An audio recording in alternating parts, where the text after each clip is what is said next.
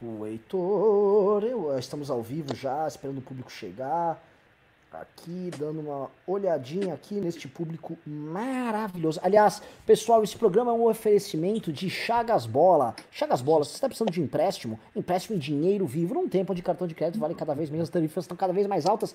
Veja só, Chagas Bola, basta você comentar, dá uma ligadinha no Chagas Bola que ele aparece na sua casa e sem perigo de assaltos, afinal de contas, dinheiro vivo só com o homem da lei. Chagas Bola, sua melhor ajuda quando você precisar. E lembrando também, se você tiver uma área para tratorar, e seu trator não estiver funcionando bem, ligue para Tratores Teixeira. Tratores Teixeira, se o seu trator é Agrale, Caterpillar, John Deere, Massey Ferguson, para mim não importa. Na Tratores Teixeira nós temos peças de manutenção para todas as marcas do mercado. Lembrando que além de contar com essa manutenção, você pode provar do melhor cafezinho da região feito pela dona Teixeira, uma delícia. Tratores Teixeira, anos de tradição em implementos agrícolas. Lembrando que fica no bairro das Pedras Brancas, em Guaíba, Rio Grande do Sul. Nosso slogan é Tratores Teixeira, seu trator nosso problema. Boa noite, pessoal. Estamos aqui ao vivo com meu grande amigo Gutão e com Renato Batista. Quem conhece um pouco o MBL por dentro, sabe que os dois fazem, da, fazem parte da turma dos caras legais do MBL, tá? Ah, existe sim, sim, os turma dos caras legais, os curtidores, tal, blá, blá, blá. Enquanto, por exemplo, eu sou um cara chato, tá? O Kim também é, é, é, é chatão, eles são a turma legal. A turma a turma, pá, todo mundo quer ser amigo deles tal, todo mundo, sabe, na, na festa eles ficam com aquela rodinha grande e tal. Aí eu fico na rodinha com o Couto, a rodinha dos chatos, sabe? Então, boa noite. É o seguinte, pessoal. Estamos alegres comentando isso. Tem um cenário de inferno aqui, tá? Porque, basicamente, vem mais bomba por aí, tá? O que, que eu digo vem mais bomba por aí? O a, o, o, fato do Queiroz ter sido pego finalmente precipitou o andamento de investigações, essas conduzidas ali pelo Ministério Público do Rio de Janeiro, investigações que vão pegar não só os demais colegas de Flávio Bolsonaro nos tempos de Assembleia Legislativa do Rio de Janeiro, mas também o esquema montado por ele, tá? E eu vou começar o programa Tá, explicando isso para vocês, porque é o seguinte, nós tivemos ao longo dos últimos dias muita gente passando pano. Ah, tch, tch, tch, ah, tá aqui, ó. Rachadinha nem crime é. O Jornal da Cidade Online, site de fake news que foi perseguido pelos Sleeping Giants, aí perdeu todos os seus anunciantes. O Jornal da Cidade Online avisou: rachadinha é crime? O PSOL, né? Voluntariamente, os membros do PSOL doam 10% do seu, do seu salário pro partido, os funcionários de gabinete. Logo, isso é rachadinha? Não, o que o Bolsonaro tá. O Flávio tá fazendo uma coisa diferente, não é? Ou seja, levaram um pano nesse nível. Roger do Traje a Rigor foi e compartilhou a matéria e já tá querendo dizer: isso não é crime, não tá? Rodrigo C. Constantino, Augusto Nunes, a turma toda tá lá, mano, pano esbugalhado, pano todo sujo. Não dá nem pra, não dá nem pra limpar mais nada, porque eles passaram os últimos dias aí basicamente passando pano em todo um país. E aí eu começo a, a, a, a, me preocupar, porque pode ter gente que realmente acredite que, um, o crime que o Flávio cometeu junto com o Queiroz, ah, ele só era uma versão menor do que o crime que foi cometido pelos demais deputados lá da Alerj, tá? E o que a gente vai demonstrar hoje que não. E dois, que é possível relativizar isso. Por que, que o crime do Flávio é diferente dos demais? Você vai falar, ah, Renan, calma aí. O Flávio tá falando em quantias muito menores. O siciliano é realmente gigante. Só que o Flávio tem um diferencial que os outros, por enquanto, não têm. Que é a participação do crime organizado carioca, em especial do crime organizado ligado às polícias militares. E não é qualquer crime organizado. Os caras vêm falar, ah, não, o PT é o crime organizado. As quadrilhas da esquerda brasileira de acordo com o roubaram seis trilhas. Não tô falando de gente que mata. Tá? Quadrilha que mata, que dá tiro, que some com o corpo, que desova, que ocupa a área na cidade, que faz gatunete, que se você não paga, você é um comerciante não paga a mensalidade pros caras, os caras dão um tiro em você. Eu tô falando desse tipo de gente. Gente que era parceira, estava instalada no gabinete de Jair Bolsonaro, e gente cuja atividade criminosa estava totalmente ligada ao gabinete do Flávio. Flávio era parte do, dos, dos, dos, muito provavelmente, tá? Parte dos empreendimentos imobiliários dessa gente, o que torna a rachadinha do Flávio muito diferente das rachadinhas dos demais deputados estaduais. A não ser que pegue que, ah, os do PSOL tinham envolvimento com traficantes, os do não sei o quê. Pode ser que surja, tô aqui aberto para ver. Por enquanto, o que tem um vínculo umbilical com uma quadrilha, com, com, com um crime organizado brabo, é o dele, tá? O Renato Batista, ele, ele teve acesso aqui a, a, a, duas matérias que saíram e a gente tem contatos com figuras importantes ali do universo jurídico do Rio de Janeiro e o Renato Batista pode explicar para vocês quais são os desdobramentos que podem vir dessa relação milícia com Queiroz, tá? E não tô falando só da delação. Eu tô falando porque as investigações tiveram que acelerar por conta deste fato, que quem acompanha o MBL News sabe, é um fato que não estava na ordem do dia, eles não estavam na sequência natural dos fatos. O Queiroz ter sido pego não estava no, no, no, na sequência das investigações, e isto precipitou que elas andem com uma velocidade muito grande. Renato Batista, boa noite, a bola é sua. Boa noite, boa noite, Guto, boa noite, Renan, boa noite a todos.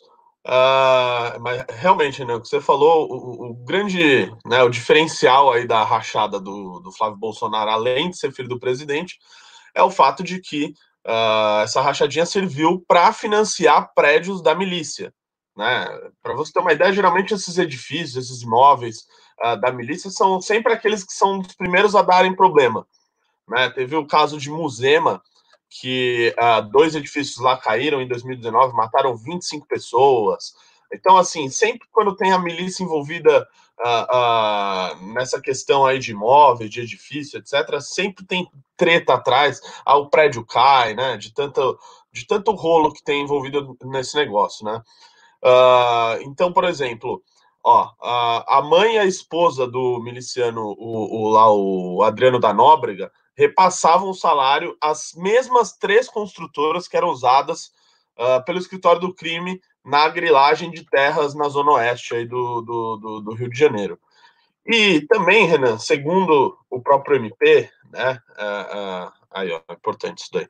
Segundo o próprio MP, o segundo Ministério Público, o crime, a, a, a morte da Marielle também veio em decorrência de uma atuação dela que ela tinha, uh, agora eu não me lembro onde que era, uh, enfim, a, a, região que ela tinha essa atuação, que eles lutavam para impedir que a milícia chegasse e fizesse uh, e construísse esses edifícios nesses locais, né? Então isso é, é da investigação decorrente ali do, do, assassinato da Marielle.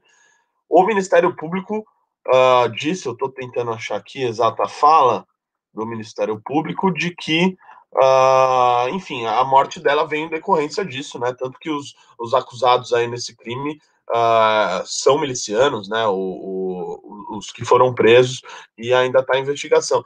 Então, assim, é, é, se você começa a juntar todos os elementos decorrentes do que financiava, uh, do que, que servia essa rachadinha, aí você pode acabar chegando em coisas assim muito obscuras e talvez até de outros crimes que paralisaram aí o Brasil nos últimos anos. Então, não é só ali uma, uma rachadinha de. É, como se fosse menos, né? Não vou dar de Rodrigo C. Constantino aqui. Mas não só servia para financiar o chocolatinho da Copenhagen uh, ah, para o Flávio Bolsonaro, uh, uh, enfim, lavar dinheiro e ter aí lucros maiores. Não, as transações imobiliárias deles servem, serviram para financiar uh, prédios aí, edifícios que são construídos pela milícia, pelo escritório do crime no Rio de Janeiro. Então, uh, o que pode decorrer dessa investigação, se o Queiroz abrir a boca, fazer uma delação premiada, começar a contar um pouco mais sobre essa relação uh, umbilical que o Flávio Bolsonaro tinha com a milícia, né, de, tanto que até homenageava miliciano na Assembleia Legislativa do Rio de Janeiro, eu não tenho dúvida de que uh, essa montanha pode parir um rato aí, como disse o ex-ministro Sérgio Moro. Vamos lá, vou passar a bola para Guto Zacarias. É, a gente vai, o Guto vai fazer a fala inicial dele, depois eu vou recapitular e vou juntar todos os pontos, porque para muita gente isso tá complicado, né? Porque para muita gente, eu acreditava, eu lembro que eu defendi, não defendi o Bolsonaro, mas eu dizia, gente, você gosta de mexer Bolsonaro com morte da Marielle? Gente, isso aí é isso, pelo amor de Deus, né? O problema, meu irmão, o problema, meu irmão, é que começou a juntar os pontos. Guto Zacarias, Sei que você aqui é, é o nosso cara que tem um somebody love lá aí com a esquerda, conhece o pessoal lá. O pessoal deve estar tá louco com a ideia de, de, do fascista Morja aí, Bolsonaro, tá possivelmente ligado ao, aos mandantes do crime, dos mandantes da morte dela. Mas o fato é que essa, é, é, esses pontos estão se conectando e eu vou devolver, e na verdade passar a bola aqui para você, tendo em vista isso. O que, temos, o, que, o que temos de politicamente relevante que pode tornar esta questão Queiroz a questão política mais importante do Brasil pós-impeachment? Bom, isso aí, né? A boa parte é. Primeiro, boa noite a todos, né? Boa noite, boa noite Renato, boa noite, Renan, boa noite, a todo mundo que está assistindo a gente. Essa questão toda aí do nosso queridíssimo é, Flávio Bolsonaro, é assustadora, né? Não só assustadora, como nojenta, né? Mostra que ele tem não, não só a rachadinha, né? Claro que a gente não está relativizando a, a, o, o, tão crime que é, o tão grotesco que é, a rachadinha, que é você roubar dinheiro público, né? Mas tem um crime mais perverso por trás, que é a ligação do Flávio Bolsonaro com as milícias do Rio de Janeiro, né? E não é qualquer milícia, é a maior milícia do Rio de Janeiro, que é, é o caso do escritório do crime, que era comandado pelo Adriano da Nóbrega, que foi morto em uma em coisas, foi uma morte muito esquisita lá na Bahia, rolou imagens do corpo, foi muito esquisita a morte do Adriano, muito cheiro de queima de arquivo, mas a questão é que o Adriano da Nóbrega é umbilicalmente não só ligado com o Queiroz, como também ligado com o Flávio Bolsonaro, né? Muito provavelmente o Adriano poderia até ser nomeado para o gabinete do Flávio Bolsonaro, mas como isso ia dar muito na cara, o que o Flávio Bolsonaro fez foi colocar a esposa, a então esposa, hoje é esposa do Adriano, do finado, Adriano da Nóbrega, e a mãe do Adriano da Nóbrega. Né? Então pensa, você tem um, uma milícia que é a maior milícia do estado do Rio de Janeiro, você pega o líder dessa milícia, você pega a mãe dele e a esposa dele, aconteceu algum erro aqui. Inclusive, é, é, é, algumas localizações geográficas dos celulares da, da mãe dele mostra que ela sequer passou perto da LERJ, né? Não era nem funcionário fantasma, né? ela nunca ia, né? Então veja o tamanho da, da nojeira, né? Você tinha ali um esquema de rachadinha com Queiroz, muito provavelmente com a Adriana Nóbrega, com o escritório do crime, para financiar empreendimentos, né? Inclusive é um furo do Data Intercept Brasil, né? Do nosso queridíssimo Leandro Demore, que não gosta da gente nem um pouco mas de todo modo financiava algumas construções irregulares, como por exemplo é o caso é, da construção lá da obra da Musema, né? não só da Musema, mas de outra Rio das Pedras, se não me engano, outra região ali do Rio de Janeiro, inclusive na Musema acabou caindo ali alguns prédios. Né? Então olha o gabinete do Flávio Bolsonaro, né? Com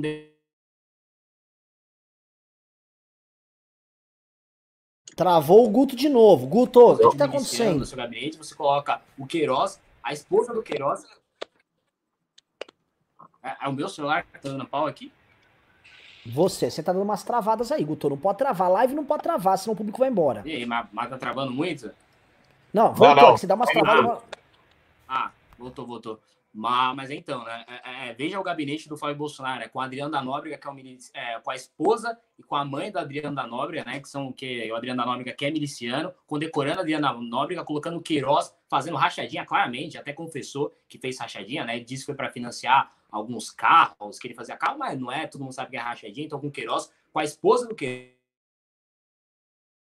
tá no giro aí do gabinete do Flávio Bolsonaro, né? Ele que falava que não era corrupto, que não era nada do tipo, né? Olha, é, eu, eu, esse ponto que eu quero colocar para vocês é importante. Teve gente perguntando, Renan, qual é a bomba que tá vindo? O que eu estou colocando é o seguinte: o MP do Rio vai precipitar as investigações que já estavam andando, iam começar a ter diligências num prazo mais tarde, elas vão começar a acontecer mais rápido, por conta do que aconteceu nesses últimos três dias. A prisão do Queiroz precipitou com que o MP andasse com isso e nós teremos fatos políticos agora se amontoando um após o outro. Muita gente não estava entendendo. A gente colocou aqui, eu vou tentar ser super didático aqui, tá? Vou contar, prestem bem atenção que essa aqui é como se fosse a historinha dos Bolsonaro, tá? Uma breve história da família Bolsonaro. Jair, tem o papai Jair. Papai Jair era um militar de baixa patente, sindicalista de milico. Tá? Era um sindicalista de milico da linha dura da ditadura, adorava o general Helena, adorava o Leônidas, não sei o quê. Beleza. Tentou participar até da, da operação do Rio Centro, tá? Aquela famosa operação fracassada que a linha dura da ditadura estava tentando tocar.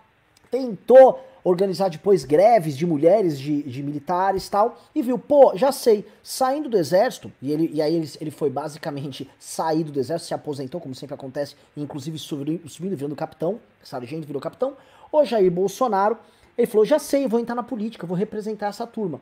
E entrou, ganhou para vereador e depois já emendou a eleição para deputado federal com voto de base militar, prometendo defender os interesses dos caras, porque eles viram: este cara é um bom sindicalista de milico, tá?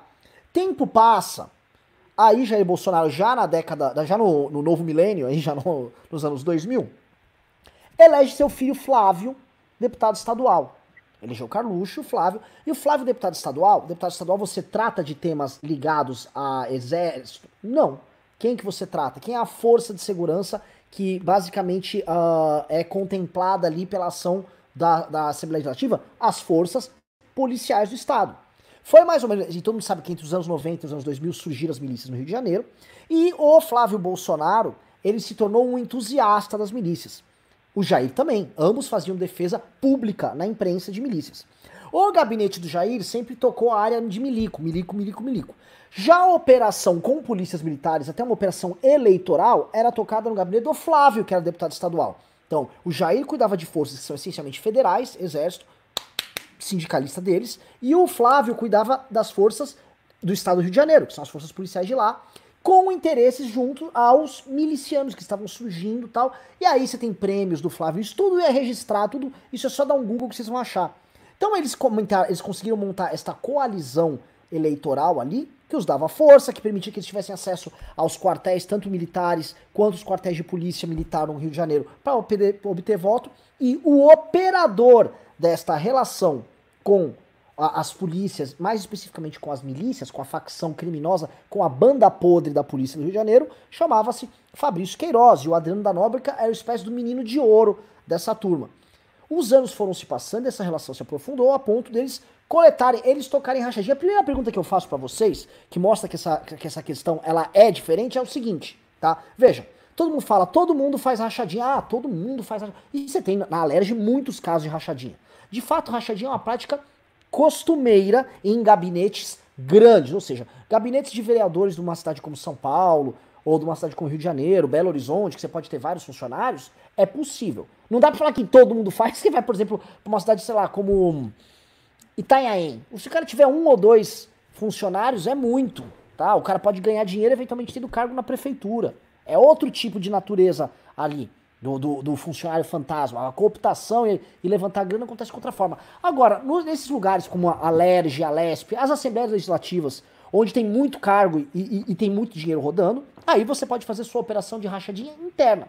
E aí o que eu quero dizer? Ora, nos outros estados, ou nos outros gabinetes, como nos outros gabinetes ali que foram pegos, você não tinha relação com milícia, não era a milícia que tocava a operação da rachadinha daquele deputado. Por que no caso do Flávio a operação da rachadinha era necessariamente tocada pelo pessoal ligado à milícia? O que, que acontece que o caso do Flávio, ele poderia ter, por exemplo, dizer, civis tocando a rachadinha, tá? Ó, essa nossa rachadinha só é tocada por civis. A rachadinha do André Siciliano do PT era uma rachadinha civil, não era uma rachadinha militar. Por que, que a rachadinha deles é uma rachadinha militar? Primeiro ponto. Tocada por milicianos. Segundo ponto. Terceiro ponto. Cuidando, os milicianos cuidavam de interesses de empreendimentos imobiliários que têm algum tipo de relação com o Flávio, que eram tocados pelos milicianos ligados a ele. E aí entra o quarto ponto que, que cria essa camada maluca, que é o fato da Marielle, vereadora do PSOL, adversária do Carluxo lá no Rio, ter fiscalizado ter ficado denunciando estas milícias que faziam esses empreendimentos imobiliários na zona oeste do Rio de Janeiro. A, a, a Marielle era um, um, um calo no sapato da turma que estava ganhando dinheiro com esses empreendimentos imobiliários e que era umbilicalmente ligada ao gabinete do senhor Flávio Bolsonaro, através especialmente da família do Adriano e, em especial, do grande operador, do homem que operava essa bagaça, que é o Fabrício Queiroz, tá? Quando a gente coloca para vocês todos esses pontos, tá? O que a gente tem aqui é é muito mais do que a rachadinha. Esta merda é um problema grotesco. Ah, dá para atribuir que o Bolsonaro ou que a, o gabinete do Flávio, para ser mais claro, ou a turma ligada a eles, o consórcio de criminosos que, próximo a eles, foram os responsáveis pela morte da Marielle? Não, eu, eu, eu não posso falar isso agora. Agora, que existem razões que fazem essa pessoa, essa interligação, que existem razões entre, de, de, desconfiar pelo fato, inclusive, do mandante do crime da Marielle ser vizinho de condomínio do Jair Bolsonaro, cuja filha, inclusive, ser, é, é próxima, gostava muito do Renan Bolsonaro, Jair Renan, o filho do presidente da República, deles frequentarem os mesmos lugares, terem essa proximidade. Tem algo que você começa a falar, no mínimo, o Jair Bolsonaro se relacionava com o pior tipo de criminoso do Rio de Janeiro. E eu sou obrigado a falar pior tipo de criminoso. Falar, ah, mas os traficantes. Traficante horrível. Agora, o miliciano, para ser miliciano, ele já recebe dinheiro da polícia. Ele é um funcionário do Estado. Ele começa traindo tá, a população, traindo o juramento que ele fez como policial. E esses milicianos começam a se envolver em política, tanto que eles estão envolvidos em câmaras municipais em todo o Rio de Janeiro. Tem deputados estaduais, Flávio Bolsonaro foi um deputado dos milicianos, e tem outros também o que mostra pra gente que os milicianos são um câncer incrustado na Força de Segurança do Rio de Janeiro e que se espalha pelo poder público no Rio de Janeiro. Com, e aí tem juízes, aí, aí enfim, temos que ouvir a galera lá do Rio, juízes que, que despacham pró-miliciano. Você tem todo uma. Você tem vamos dizer, ramificações deste universo criminoso gigantescas espalhadas. E o Jair Bolsonaro, ao que tudo indica, era mais um braço desse universo. Ele possua, possuía conexões com esse universo através do gabinete dele, do filho dele, Flávio. Vocês entenderam? Quem tá vindo aqui tá entendendo? Então, os desdobramentos que virão, uma possível delação do, do senhor uh, Fabrício Queiroz, eu vou passar agora, já segurei muito tempo a bola, vou passar a bola aqui pro Renato, são desdobramentos assustadores. Porque podem demonstrar vínculos nítidos e poderosos entre o presidente da República do Brasil e uma das quadrilhas mais abjetas e nojentas que existe ainda em Operação Brasil, uma espécie de PC do B de farda. Sim. Renato Batista. Ô, Renan, um ponto interessante é, disso daí, só, aliás, só antes de, de continuar aqui essa linha do tempo de fatos, né, e, e, as pessoas vão tirar as conclusões delas, isso daí que, da, da questão da Marielle, quem disse foi o general Richard Nunes, que à época era secretário da Segurança Pública do Rio, e o Ministério Público do Rio de Janeiro, que conduzia, que é, conduz aí as investigações aí do caso Marielle, de que ela, uh, de fato, foi morta ali por colocar, uh, pela atuação que ela tinha, acho que Rio das Pedras, contra a, a, que era contra com que a milícia fizesse, é, né, construísse esses prédios aí, esses edifícios uh, por lá. Uh, a questão do Bolsonaro, deixa eu só pegar aqui para ler certinho, para falar para o nosso telespectador. O Paulo Marinho, ele fez uma denúncia que basicamente ele disse o quê? Que o senhor Flávio Bolsonaro recebeu uma informação da Polícia Federal, de um agente da Polícia Federal, supostamente, e que esse agente teria dito para ele que a operação uh, contra a, a, operação Furna da Onça iria ocorrer e iria atingir em cheio o gabinete do Flávio Bolsonaro por meio do uh, Fabrício Queiroz e também da Natália Queiroz, filha do Fabrício Queiroz, operador da rachadinha, que trabalhava no gabinete de Jair Bolsonaro até a véspera da eleição. Importante lembrar, filha do Queiroz trabalhava, com muitas aspas, porque ela era personal trainer né? Ela sequer tinha uh, um crachá lá da, da Câmara dos Deputados, que ela nem deve saber onde é que fica Brasília, né? Acho até muito provável. Uh, o, Flávio recebeu essa notícia e aí ele foi se encontrar, né? Tem toda aquela história que o Paulo Marinho contou, que ele uh, uh, disse que contou com maior riqueza de detalhes uh, para quem estava investigando o caso de que o Flávio Bolsonaro foi encontrar esse sujeito, o sujeito contou isso para ele, e aí logo em seguida veio a demissão uh, do Fabrício Queiroz da Natália, e coincidentemente a operação que uh, ocorreria ali dias depois acabou sendo um pouco adiada, mas de fato veio ocorrer. Ou, né, para a gente uh, falar se a, a, a denúncia que fez o Paulo Marinho tem sentido, a gente ou acredita nisso, ou a gente acredita que o Flávio Bolsonaro acordou naquele dia, olhou para o céu, recebeu uh, né, algum, alguma mensagem ali metafísica e falou: não, hoje eu vou demitir a, o Fabrício Queiroz e, sei lá, meu pai também, vou falar para ele demitir a, a Natália Queiroz. É óbvio que ele fez isso porque ele sabe, uh, que ele ficou sabendo né, desse vazamento aí da Operação Furna da Onça. O que dizem aí outras informações, mas aí ainda no campo da suposição, mas são aquelas suposições Uh, como que eu posso dizer? São aquelas suposições assim que tem muita coisa a ver, sabe? Tem muita coisa a ver, mas ainda não dá para afirmar. De que um desses uh, uh, dos suspeitos aí do, do, do, caso da Marielle, né? Teve vários, teve o primeiro teve o Marcelo Ciliano, que foi numa que foi numa uma denúncia anônima, depois aparentemente não era, não era ele. Dizer, disseram que a ação foi arquitetada por um sujeito chamado Domingos Brazão, que era do Tribunal de Contas do Rio de Janeiro, aí os, os outros lá, os milicianos que foram presos, e também tem uma suposição de que há possibilidade deste agente federal que contou, que vazou a Operação Furna da Onça pro Flávio Bolsonaro, ser um destes uh, cinco suspeitos principais do caso Marielle. Né? O, o, Paulo Marinho, quando fez essa denúncia, disse: Olha, é um sujeito lá, ele me disse que o sujeito tinha um apelido, né? Um apelido lá que é, provavelmente, segundo essa suposição, pode ser o do senhor Hélio Christian Cunha de Almeida, que tinha um apelido de HK. Né? Aqueles apelidinhos lá que. Apelido é, super Apelido de miliciano, é HK, é Queiroz, é Adri, o Adrianão lá da Nóbrega, é só essa gente boa. Aí. Chagas Bola, meu irmão! Chagas Bola, Chagas Bola, que a gente já, já falou dele aqui.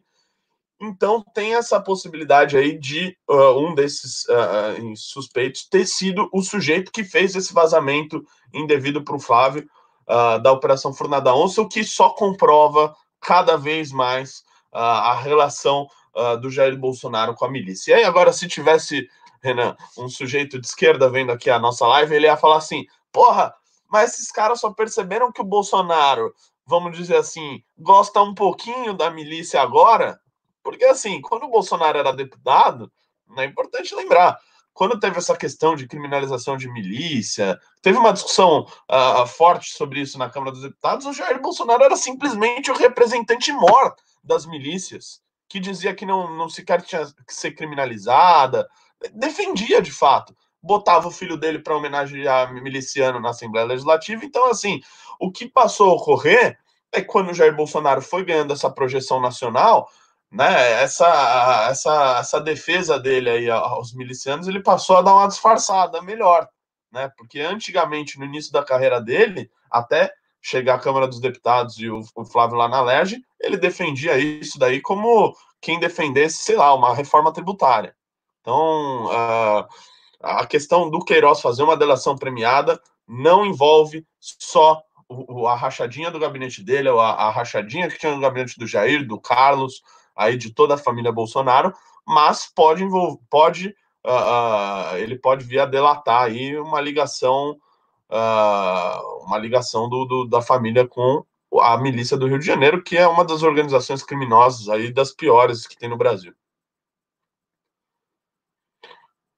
Gutão. E aí, Gutão? Saí para fechar algumas abas, estava com várias abas aqui do meu negocinho no celular aberto, fechei todas, vamos ver se agora a internet melhora. Né? O Renato tocou num ponto muito bom, que é a ligação do Jair Bolsonaro historicamente com as milícias e com as bandas mais sujas e podres das polícias e do exército. Né? O Luiz McLuff, inclusive, faleceu recentemente, se não me engano, no mês passado. Tem um grande livro, que é O Cadete, o Capitão, e ele narra como o Bolsonaro sai do exército, expulso do exército, é, muito, muito pelas costas, né? Pela, a, a, pelo lado mais sujo, pela banda mais podre do exército, inclusive já tinha General Heleno e não sei, algum Silvio Grimaldo, alguma coisa do tipo, algum nome assim, que era é da ala mais. Suja, Silvio Grimaldo é um bolsonarista, é um olavista. Não, é um... Mas, é, mas é outro, é um, Grimaldo, é um Grimaldo também. Se eu não me engano, eu achei até que é Silvio Grimaldo também, que inclusive era, era o chefe de gabinete do gabinete que trabalhava o General Heleno na época, que já tinha uma ligação com o Bolsonaro já desses tempos, né? Ou seja, tinha uma ala do exército que queria fazer a, a, reabertura, mas tinha também a ala do exército que estourava bomba, que não queria uma reabertura de jeito nenhum, né? E Bolsonaro e General Heleno tava nessa ala, né? Que é a banda mais podre. Daí o Bolsonaro sai, é expulso do exército, é muito com desonra, né? Ele que era um cadete paraquedista, né? Ali na época. E aí ele, ele vira vereador, depois deputado estadual, depois deputado federal, e sempre com essa ligação umbilical com as polícias militares, as alas mais podres, né? Mais corporativistas da polícia militar e também a, a ala mais podre do Exército Brasileiro. Né? E daí, desde sempre, na carreira, principalmente no Legislativo Federal, na Câmara dos Deputados, ele era umbilicalmente é, o deputado das pautas corporativistas é, dos exércitos, principalmente dos militares. Né? Inclusive, o Felipe G. Martins, ele conta que ele conhece o Bolsonaro assim, né? Ele vai na Câmara dos Deputados, é, passa ele por alguns gabinetes de gente de direita, como na época Feliciano e também já o Jair Bolsonaro, e ao bater na, no gabinete do, do, do Jair Bolsonaro, a, a, algum assessor fala, pô, você é filho de militar? Porque aqui geralmente vem filhos de militar, né? Ou seja, o Bolsonaro sempre foi o deputado da ala do militar, né? Aqui em São Paulo a gente tem alguns vereadores, por exemplo, que são da ala dos taxistas, os vereadores que são ligados à ala dos transportes. O Bolsonaro é um vereador historicamente ligado às pautas corporativistas dos militares, né? Inclusive, por exemplo, no ano passado, quando teve a reforma da Previdência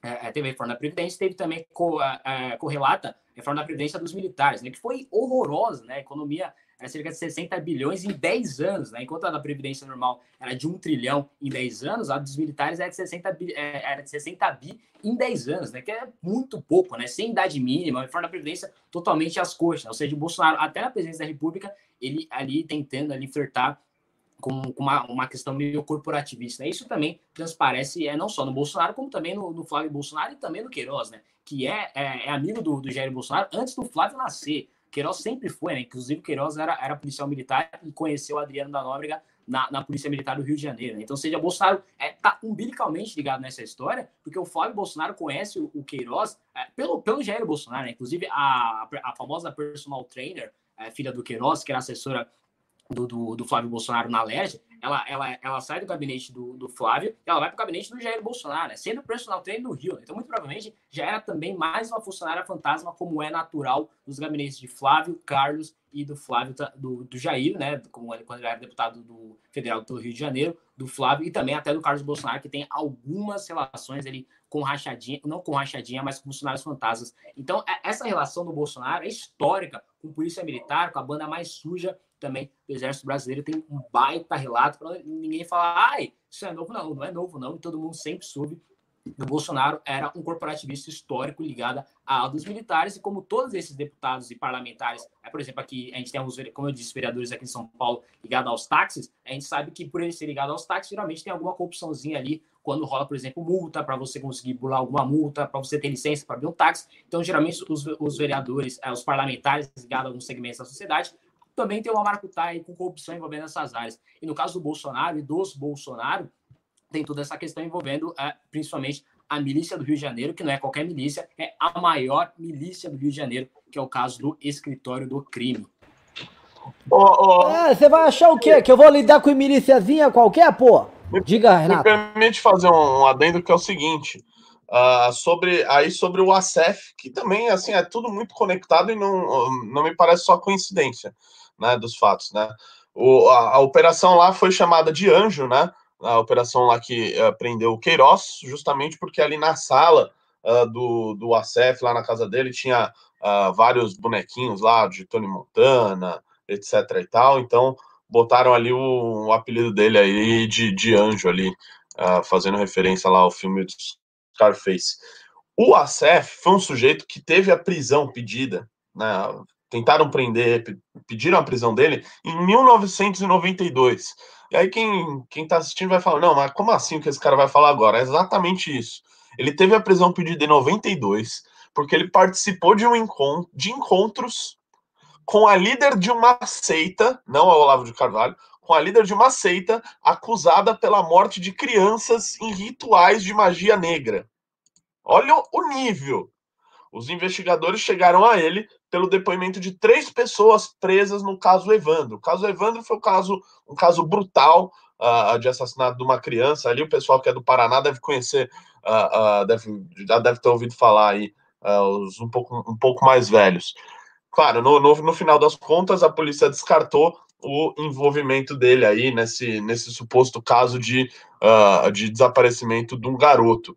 Mas é, parem só, né? Era um caso de desaparecimento de uma pessoa, de um garoto que uh, coincidentemente foi disseram que estava em algum lugar lá meio uh, quase como que de refém durante um tempo. E aí um sujeito desse passa a advogar para a família Bolsonaro e também pro, pro miliciano do escritório do crime Adriano da Nóbrega, importante lembrar, e, e, e, e, e acham o Fabrício Queiroz outro com envolvimentos muito grandes com a milícia, ali praticamente como um refém, né? Isso, segundo o, o delegado do caso, não sou eu que estou falando, que o sujeito, o, o Queiroz estava lá como refém né, num, num, num imóvel do uh, o que ainda tentou mascarar, a gente sabe bem, tentou dar uma mascarada naquele escritório, naquele, naquele imóvel dele lá, fingindo que fosse um escritório, talvez por causa da questão da inviolabilidade do fato dele ser advogado e etc e tal, ele poder justificar ali outra coisa, mas a gente sabia que era uma casa e que o Queiroz estava lá já há um bom tempo, né? Tanto que o, o Acef até deu uma entrevista ali que ele não soube justificar como que o Queiroz estava, né? Parece que o Queiroz caiu ali voando. Então, assim, veja o histórico do sujeito, o tipo de atuação que ele faz como advogado criminalista para uh, entrar num caso desse e, coincidentemente, coisas parecidas e semelhantes com as quais ele foi acusado no passado aparecerem agora. Absolutamente perfeito. Oh, só, só, só, te cortar rapidinho aqui, ó, que agora a nova sacada do bolsonarismo vai falar que o ACEF ele simplesmente não é advogado do Bolsonaro, né? Inclusive negada pelo próprio ACEF, não em entrevistas de agora. É, ele, ele pediu agora na, na entrevista da CNN para que ele se retirou do caso. Mas ser retirado o caso do, do Flávio Bolsonaro e Queiroz, né? Mas ele, ele é historicamente advogado dos Bolsonaros, né? Inclusive, sempre que tem alguma treta envolvendo algum juridiquês lá do Jair Bolsonaro, quem na entrevista é o ACF. Exato, ele sempre vai na CNN. Ele foi no caso Moro na CNN e defendeu o Bolsonaro. Ele foi advogado do Bolsonaro no caso da Maria do Rosário, foi advogado do Bolsonaro no caso da facada. Ele é o advogado do Bolsonaro, só que ele é advogado da família Bolsonaro, né? É, eu vou falar mais um ponto, tá? Eu estive. Pode, pode botar quem quiser fazer recorde pra falar. Eu estive na casa dele no começo de 2018 e haviam funcionários do Bolsonaro dentro da casa dele, andando inclusive com calça camuflada, e ele se orgulhava disso. Ele já operava com esses caras desde o começo. Eu vi com esses olhos aqui que a terra haverá de comer. É verdade. Eu vi, eu já estive na casa do Acef, fica perto daqueles lagos lá em Brasília, uma mansão que ele queria ficar fazendo rali dentro da casa dele. Esse tipo Acef nunca foi flor que se cheire. O, ele é advogado, advogado. Ninguém confia nas habilidades dele de causídico. O Vacef é, é lobista. Ele é lobista Renan, no STF. Exato. Ô, Renan, estão comparando o Acef, e eu gosto muito da série do Better Call Saul, que é um spin-off do Breaking Bad uh, ah, para quem, quem já assistiu aí, que estão fazendo essa comparação dele com o, com o Saul Goodman, né, que é o personagem ali da série, e para mim é uma analogia perfeita, porque o Saul Goodman, ele, uh, assim como o Asef, não é um sujeito que é reconhecido pelo notório saber jurídico dele, ou, ou pelas belas peças produzidas, né, por ser um grande jurista. Não, é conhecido porque, como pega casos complicados como esse aí do, do, do, Flávio Bolsonaro, o sujeito acaba dando outros jeitinhos por outras vias que não a, a, as vias normais de um advogado. Então é, é por isso que ele está nesse caso e é, e é, por isso que ele é um sujeito uh, uh, que, que, foi contratado para fazer isso, não pelo notório saber jurídico dele, assim como é o Saul Goodman. Então a comparação é muito boa. Não, as, as análises, a, e principalmente as comparações com personagens de filmes são muito bons, né, muito boas, né? Por exemplo, eu só adoro a Scarface, é um baita filme, e o Tony Montana é parecidíssimo com a figura histórica do que é o Fabrício Queiroz, né? O jeito que construiu ali um império baseado em criminalidade, e agora esse império também está claramente decaindo, né? Inclusive, é, tendo uma queda ali, a famosa cena final de Scarface, né? Desculpa pelo spoiler, mas é, a ligação do. do é, é até perceptível porque o, o Queiroz tem um bonequinho do Scarface ali, né? Ele construiu um império na base da criminalidade. Inclusive. Numa, numa ah. sala que tem um cartaz escrito aí 5. Maravilhoso, né? Só, só cidadão de bem. Falaram aqui é Silvio Frota, o nome do general, não é Silvio Grimado, não, é Silvio Isso, Frota, o general. Silvio Frota. E também. Assistiu o Leone, assistiu o Silvio Frota, o Helena, toda a tropa, a, tro, a tropa, a tropa da linha dura que falava: esse negócio de democracia, vocês vão entregar pra esses vagabundos. Que é, inclusive, a tese do próprio Orville né? E a tese que o Olavo trabalha. A tese que como é que vai entregar na mão desses caras essa Constituição comunista? Fizeram uma Constituição comunista lá em 88, entregou para essas vagabundas aí, blá, blá, blá, que é o que eles defendem, inclusive naquele filme, de forma, vamos dizer, quase é, subreptícia, ali no Brasil Paralelo, no 1964, Entre Armas e Livros. Lembrando que o slogan Entre Armas e Livros foi retirado da, do livro do Orville, tá? Um livro escrito pela linha dura da ditadura, coisa que o senhor Olavo e os próprios rapazes, bons rapazes aí do Brasil Paralelo, terão que explicar esta coincidência aí muito da estranha, né?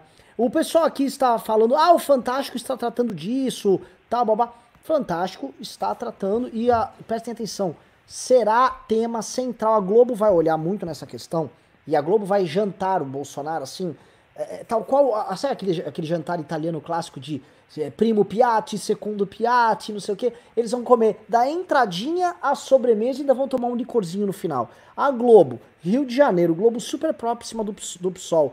Globo que tirou, ficou assim, revoltada. Né? Parece que quando a Marielle morreu, morreu o presidente do Brasil. Agora a Marielle virou o pivô da destruição do governo Bolsonaro. Ah, meu Deus do céu. Meus, meus amigos, preparem-se. Preparem-se para ver a Globo sapatear sobre o cadáver do governo Bolsonaro. E é isso que eu entro aqui no segundo assunto para quem tá assistindo. Primeira coisa que eu vou perguntar, vou fazer um teste aqui, porque parece que. É, é, quero ver se tem gado aqui, tá? Digite 1 um, se você é a favor do impeachment de Bolsonaro, ou digite 2 se você tá com mito. Bolsonaro até 2026, tá? Então eu sou um, todo mundo aqui é um, mas eu quero ver se tem gado. Se é Bolsonaro até 2026. Se vocês são povo, vocês são maioria, com certeza vocês vão vir nessa live aqui dos bostas do MBL, desse movimento que com certeza acabou, e vocês vão nos trucidar, nos humilhar. Então vem aqui, digite 2, acabe conosco. Outra coisa, like na live, dedo na like aí, dedo no like aí na live para vingado, para até ter uma disputa mais difícil e mandem pimbas. É a forma de manter o MBL vivo, tá? Né, especialmente nessa pandemia, quando doadores normais deixam de existir, a gente tá precisando muito de vocês. Aqui tem inclusive um, um, um o PicPay aqui, esse aqui R Code para você doar pra gente via PicPay.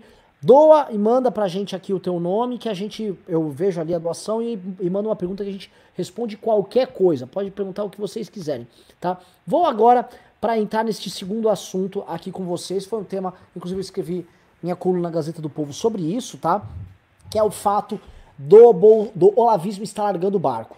Quem acompanha as redes sociais desta turma sabe muito bem que está acontecendo um fenômeno muito estranho, tá? Eles estão falando, não, não, ó, prestem atenção, não haverá aqui é, nenhuma tentativa de usar o exército, mesmo o presidente da república. O povo vai vencer aí este establishment maldito, o povo, o povo, o povo, eu tô vendo esse lá em o povo, como se eles, não Jair Bolsonaro, mas eles militantes do bolsonarismo, eles os olavistas, eles essa turma que se acha influente nesse universo, fossem capazes de controlar o povo. Eles que já colocam Weintraub em quase pé de igualdade com o Bolsonaro. Weintraub virou meio que o mártir, o herói da causa deles, tá? E o que eu estou percebendo, tá? Pode ser que eu esteja aqui antecipando algo, mas é importante porque o MBL News é um programa onde a gente antecipa as coisas. O que eu estou percebendo é que, eventualmente, esses caras já estão olhando pro futuro. Estão falando, vai dar merda. Um, o Bolsonaro é um frouxo, não vai dar golpe de Estado igual ele prometeu pra gente. Fizemos o nosso público acreditar que o Bolsonaro ia fechar o Congresso, ia falar grosso, ia chegar no, no Toffoli. Ô, Toffoli! Cala essa boca aí. Tô com o povo brasileiro, sou cristão e patriota. Você não vai mais ficar com essa impunidade aí. E aí o Toffoli ia falar: Meu Deus, o Bolsonaro, ele, ele é muito macho, ele é viril, né? Esses influenciadores levaram as pessoas a crer isso. E o Bolsonaro, na verdade, ele é uma mocinha, ele é uma Lessie né? Um poodle. Ele não pode ver um ministro do Supremo que ele se arreganha todo. Aí, aí apareceu um Alexandre de Moraes e falou: meu irmão, deixa ele vir com esse povo aqui que eu vou mandar prender. Ah, ah, ah, ah, é. Porque assim, o povo do Bolsonaro é tão pouca gente, são meia dúzia de militantes que ele mandou prender todo o povo do Bolsonaro. São 300 lá que são 30. É, é nem tinha, eram 13. 13. É, e o que acontece? O que acontece? Renatão, o que que rolou? É, esses caras estão percebendo que a casa está caindo, que o Bolsonaro não vai salvar eles de uma prisão iminente, muito deles vão em cana, e eles vão precisar fazer alguma coisa para sobreviver. Esses caras vão precisar, politicamente, em termos de views, de likes, os caras aumentaram o padrão de vida, nego foi morar bem em Brasília, nego faz vaquinha, vou fazer um filme aqui denunciando o Papa. 100, 200, 300 mil de doação. Filme do, denunciando o Papa comunista não sai, tá? É, assim, é, é dinheiro jogado no bolso dessa turma, para essa turma fazer as ações que eles querem, a dar com pau. Muda, repito, mudar o padrão de vida. Então, tranquilão, querem eleger seus vereadores, querem gabinete cheio, inclusive fazem campanhas em rede social para encher gabinete vagabundo. E agora viram, bom, pode ser que a casa caia e eu não, o mito não vai cuidar de mim. Melhor eu cuidar do meu antes que ninguém cuide, né? Porque conhecendo Jair Bolsonaro, é nítido que Jair Bolsonaro é um cara que abandona seus parceiros, Jair Bolsonaro não tem amigo, Jair Bolsonaro é só ele, ele, ele e ele. E depois vem os filhos dele lá que são burrinhos.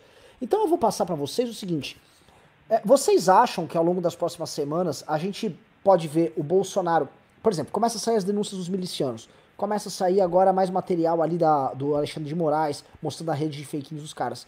O que, que nós vamos poder esperar da, de, em termos de reação do próprio Jair Bolsonaro, neste caso? Sabendo que eu já tenho informações, o exército não vai intervir a favor deles. O exército não vai atuar. Não tem. Sim, eu, eu sempre denunciei, ó, oh, pode ter uma quartelada, Bolsonaro quer dar. Não haverá quartelada alguma. Repetindo o, no, o nosso filme, não vai ter golpe. Ou seja, Bolsonaro não tem nada para fazer. O que, que vocês acham que vocês vão fazer? Eu vou pedir para vocês responderem e vou pedir pro pessoal aqui. Digite um se vocês acham que eles vão ficar com o Bolsonaro até o fim.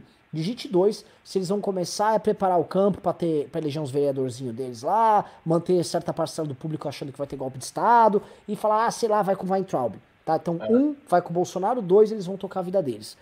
É. Começa agora pro Guto. Como é que você vê essas redes aí? Você que é um especialista em redes sociais, como é que você tá vendo isso?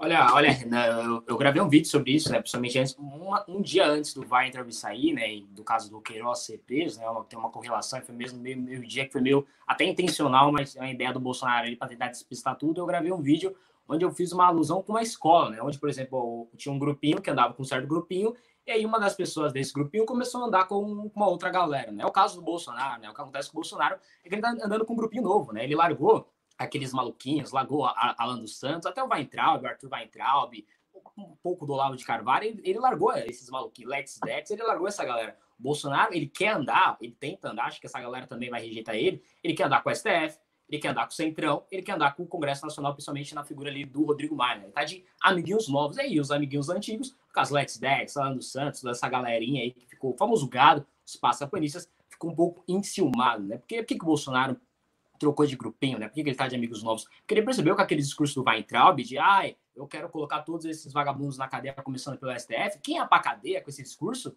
não era os ministros do STF. Quem ia pra cadeia com esse discurso era o Carlos Bolsonaro, era o Flávio Bolsonaro. Se o Weintraub e essa galera continuassem esse discurso, não só o governo ia cair, como provavelmente vai cair muito por conta dessa galera, como é, o Carlos Bolsonaro vai pra cadeia, o Flávio Bolsonaro vai pra cadeia, e talvez o Jair, sei lá, mas essa galera vai toda pra cadeia.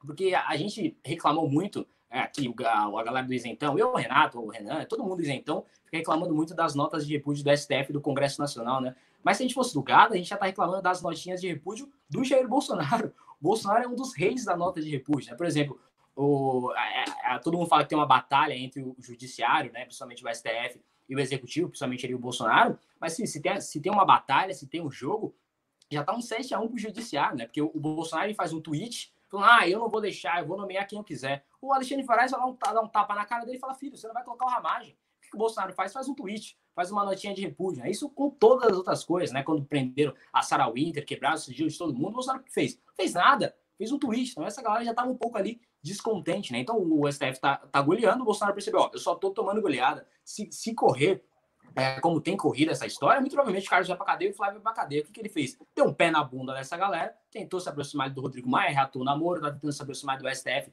demitindo o Weintraub que pediu a demissão dessa galera, vai tentar se aproximar do STF, do Congresso Nacional e do Centrão. É o que tá acontecendo, é isso. Bolsonaro tá com amiguinhos novos, e aí os amiguinhos antigos da época de escola, que é o Alan dos Santos, o Let's Dex, tá enciumado, porque o Bolsonaro quer andar com o Alexandre de Moraes no recreio, galera. É isso aí. É, o, Renan, inclusive o Weintraub, eles já falam nas redes sociais aí, já colocam o Weintraub como um, um virtual candidato ao Palácio dos Bandeirantes, ao governo de São Paulo em 2022. Então, é, o Weintraub já é um, um player já eleitoral já para o bolsonarismo em 2022. E o que o Bolsonaro vai fazer? Ele vai fazer o que o, o, a alma dele de deputado do Baixo Clero está dizendo para ele fazer, que é ir lá tentar, tentar compor aí com o senhor Valdemar da Costa Neto, que eu respeito muito, fui do partido dele, tá ok? Durante muito tempo. Falar lá com o Ciro Nogueira, falar lá com o Kassab, tentar salvar uh, ele do impeachment. eu, eu vou até na linha do que o, do que o Michael Antônio Villa anda, anda dizendo nas lives dele, que o maior medo dele é ir parar em Bangu 8, né? Inclusive, ele, ele, ele sempre fala disso, o Bolsonaro, né? Que ele só não ia para cadeia, que tal, a cadeia ele tem muito medo disso. Né? Ele não é um, ele não é um José Dirceu lá que vai ficar preso lá pela causa. O não, Bolsonaro, o Bolsonaro quer conforto, Renatão. Exatamente. Bolsonaro quer mamar. O, o Dirceu treinou para ser guerrilheiro, né? Você lembrou Exato. muito bem. O Dirceu, e pô, eu, quando me chamam de Dirceuzinho da Vila Madalena, eu fico até envaidecido, né? É, o Dirceu gente... treinou para isso, porra. Se, se um, é que a gente, nunca, a gente não é criminoso e tal, mas se um dia pô, eventualmente o Bolsonaro me prender, puxo a cana aí por vocês aí, parça. É, não tenho dúvida. É, só que o Bolsonaro quer mamar, quer grana. Você acha que. E outra coisa, o Bolsonaro ficou tirando onda com o presidiário. Vai pra pedrinha, vai se fuder. Imagina o Bolsonaro na cadeia. Nossa, é desmembram ele, desmembram ele em pedaços. Então, assim, é o, é o negócio dele. É, é tentar manter o governo dele o máximo que for possível aí para ele, ele evitar de sair e acabar na cadeia que é o maior medo dele. É, inclusive, o Abraham Weitraub teve que engolir muito sapo, porque ele ficou bem no limiar, ali, bem no meio, quando o Bolsonaro estava nessa troca de amigos, né? O Weitraub ele quase perdeu o cargo, ele já vem quase perdendo o cargo há bastante tempo, né? Ele teve, ele estava caindo, aí teve o vídeo da reunião ministerial, teve um up e aí voltou a cair de novo, né? Mas por que ele estava caindo anteriormente, né? Porque, por exemplo, ele tentou barrar que o Centrão entrasse no Ministério da Educação, né? Entrasse no MEC, né? Conseguisse cargos no FNDE. Ele falou, ah, eu não vou colocar Centrão, essa galera toda aí o Ministério da Economia. O Bolsonaro deu um tapa no ombro dele e falou: amigão, amigo, ou você aceita ou você tá fora. Não tem é. essa. Não tem. E aí o Weitraub já começou a ficar um pouco ali, é, é um pouco triste ali com o Bolsonaro. Não, não vai né? Ele ficou. Exato, é, no FDE, o, o MEC já está praticamente dado para o Valdemar da Costa Neto, né? A gente não sabe quem vai ser o próximo ministro, mas a gente já sabe quem manda Cara, a educação é o mensaleiro Valdemar da Costa Neto. O centrômetro que me perdoe, Renan, mas assim, é, Porra, pelo menos vai ter alguém lá nessa porra desse Mac, velho. Eu acho que até a turma do Valdemar da Costa Neto é melhor que a turma do Olavo lá, velho. Mas, mas isso eu tenho uma plena certeza. É. Até porque a primeira coisa que vai ter... Que, que, que algo, talvez. Agora a gente vê que é um belo governo, né? Um governo que tá dando tudo certo quando dois dos ministérios... Sim, os dois ministérios de atendimento à população mais claros, que são a saúde e a educação, não tem um ministro nesse instante, né? Tá tudo bem, gente, é um puta governo, tá tudo... E sorte também não tem nenhuma pandemia, tá tudo tranquilo. Assim, é, é assustador. E eu, eu, eu acho bizarro, Renan, só para apontar aí do Weintraub, essa, essa mística aí que criou em torno dele aí por parte dos olavistas, porque assim, é, é, claro que eles não se importam para isso, mas é um sujeito que não entregou absolutamente nada no MEC. Ele não fez porra nenhuma, nada, nada, assim, zero. Tipo, ele perdeu o prazo do SISU. Ele perdeu o prazo do SISU. Ele não conseguiu empenhar uh, o, o, as receitas do orçamento da, da pasta dele. Não conseguiu. Que é o que um gestor público faz. Não conseguiu fazer isso. Até na. Óbvio que eles não ligam para isso. Então vamos lá, na guerra cultural, no marxismo. O que, que ele fez de fato para enfrentar eh, essa chaga que eles acreditam? O que, que ele fez para porra nenhuma também? Ele não fez nada. Ele basicamente só xingou os ministros do Supremo. E, mas, mas, ele, mas, ele, xingou de um jeito muito patriota, velho. Mano, bateu é aqui. E foi lá e reafirmou na manifestação. Aí o Bolsonaro. É, e, é, o Bolsonaro foi lá e falou: ah, cala a boca, você exagerou. Não era nada pra você ter feito Falou isso. Falou que faltou prudência e pra ele. Mandou um você que lute pro Weintraub e o Weintraub ter do Brasil, que foi o que aconteceu. Né? Mas, o Renato, essa crítica dos olavistas aí que você falou pro Weintraub, não, não entra só o Weintraub, né? Entra o MEC do governo Bolsonaro inteiro, né? Que já teve o Vélez e alguns interinos, mas vai também para a cultura, é, que o Bolsonaro não fez nada também na cultura, né? Só ficou colocando nazista, maluco, terraplanista, cara que falou que o Beatles é não sei o que lá, que rock leva ao aborto e ao satanismo. Só teve essa galera na cultura, ou seja, Bolsonaro não arrumou cultura nenhuma, não arrumou MEC nenhum, e, e dizia também que ia restaurar a moral do Brasil internacionalmente, fazer negócios com sem interesses ideológicos, escambau. O inimigo da China, que é o maior, é, o maior parceiro econômico do Brasil, os Estados Unidos trata o Brasil como um párea, que é que o Bolsonaro tentou se aproximar, o Brasil, os Estados Unidos está cagando para o Brasil, está mandando você que lute para o Bolsonaro, né? Dia sim, dia também o Trump dá um recado dizendo que o Brasil não está indo muito bem. E a imprensa internacional inteira está massacrando o Bolsonaro e colocando ele como aliado, é, ao menos nas, nas práticas, das piores ditaduras do mundo. Ou seja, o Bolsonaro melhorou as relações exteriores, que ele dizia que ia restaurar, não melhorou a cultura, melhorou a educação, né? Inclusive, por exemplo, essa galera do Brasil Paralelo, que morre por. Travou aí, travou, travou aí. O Google, travou o Google. Voltou, é, principalmente ali com os Estados Unidos, Israel, essa, essa relação do Brasil, o Brasil Paralelo sempre diz, vai restaurar a cultura, restaurar a educação. O Bolsonaro não está fazendo nada. Inclusive, eles fizeram uma, uma, um documentário é, sobre o MEC, com entrevista do Abraham Weintraub, e sequer mencionaram o governo Bolsonaro, né? Parecia que não teve esse um ano e meio de governo Bolsonaro. Então tem muita gente que vai ter que fazer meia-culpa para o governo Bolsonaro, que não entregou em um ano e seis meses de governo nada em educação e nem vai entregar. Né? Se acabar amanhã, o governo não entregou. Se acabar em 2022, também não vai entregar. Então eu quero ver muito essa galera fazer meia-culpa.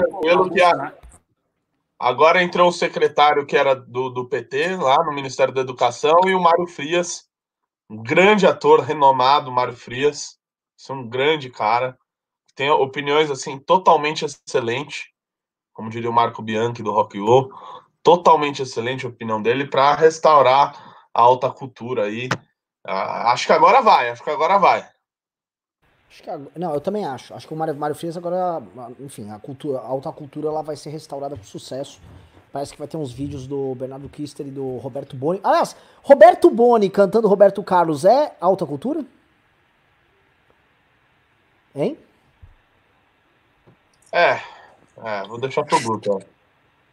É, tem isso, né? Que é também uma galera de alta cultura que não valoriza nada da cultura brasileira. Eles colocam tudo como esquerdista. Todo mundo é comunista. Não tem nada de cultura brasileira. O que eles gostam de cultura brasileira geralmente é uma cultura americana. É um conservadorismo que tem quase uma coisa da América Norte, da, que é mais lamber as bolas dos Estados Unidos. Não necessariamente que os Estados Unidos se atribuindo essa lambida de bolas, mas é isso que eles fazem. É uma, uma coisa meio militar, de não valorizar nem um pouco a cultura nacional.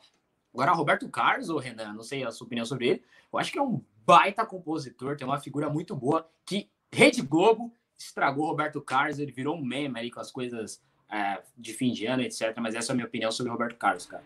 Pois é, Roberto Carlos foi um dos caras mais legais do Brasil nos anos 60. Vejam só, falando em Estados Unidos, vejam como os Estados Unidos tratam o Brasil. Deem uma olhada neste vídeo. These great economic numbers. What's wrong with having to close it down? We saved millions of lives. You know, a lot of people say we should have gone herd. Let's go herd.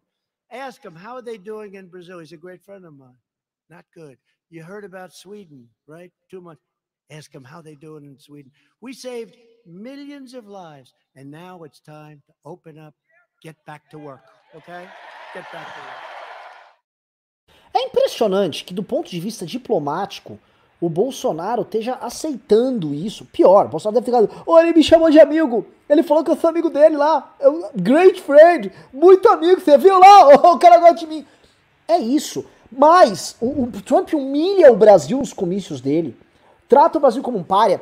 E aí os grandes articuladores, né? Lex Dex, Felipe G. Martins, o garoto que nunca trabalhou na vida. Pega esses caras, esses caras. Não, não. Bandeirinha aqui, ó. É, é Austrália, é. Não sei se é, é, era Brasil, Itália, Estados Unidos, não lembro. Era uma sequência de países. Né? Tipo, ó, eles vão se ajudar. Vai ter uma grande reação. Quem eles querem enganar? O Brasil é o amigo paga-lanche, tá? Vou dar um exemplo. Tem aquela turminha no colégio, sabe? Tem o tem a turminha pop lá, tem o Trump tá andando, tal, tal o Cam. O Cameron, não, esqueci o nome agora do, do atual lá, o, o cabelo. O, Boris, Johnson. Boris Johnson. Os caras estão no recreio, são os legais lá, as meninas tá junto. Tem um chinês com outra turminha lá, eles se olham tal. Beleza, tudo beleza. Aí o Bolsonaro é o pagalante, falou: quero ser essa turma. Aí isso, não, não, você não é da turma, você é dos bobos, você é do terceiro mundo. A galera nem quer você muito por perto tal. Você não pode nem ter visto para entrar lá direito. Não, eu quero ser dessa turma. Ou vou comprar uma coca lá na cantina e vou levar pra ele, você vai ver. Aí o Trump, ô, ô, ô, Trump! Trouxe uma coca aí, quer tomar? É do Brasil. Aí o Trump, ah, legal. Obrigado, Traio. Ah, ele, ele tomou minha copa que eu vou poder tomar, inclusive.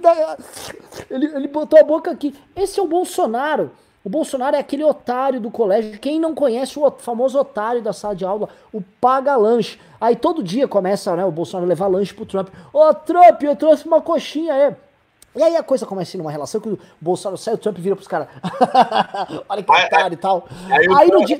fala o seguinte: é, pega aquela cloroquina e dá pra esse trouxa. Mandou um monte de... Mandou. Eles não aprovam a cloroquina lá, mas mandaram pra cá, desovaram aqui. Isso é coisa de otário. Assim, o Brasil é o maior otário internacional. O Brasil é o grande otário do mundo. E aí, voltando pra analogia pro colégio, a coisa já entrou no nível que depois, quando o paga-lanche começa a ser um puxa-saco recorrente, aí vira zoeira com os amigos do, do Trump. Aí os amigos do Trump viram assim: Ô, ô Brasil, ô Bolsonaro, Cadê a coxinha hoje, bolsa? Tô com fome. Ele, ah, pera aí, pô, deixa eu correr lá. Eles falaram comigo, vocês viram? Meus amigos aí, pô. E é isso. O Bolsonaro é este cara. Quem nunca conheceu este, esse tipo de gente no colégio, né? A figura, são as figuras mais indignas que existem, as figuras mais rastejantes, tá? O Brasil foi submetido a esta posição. O Brasil é o paga-lanche do colégio.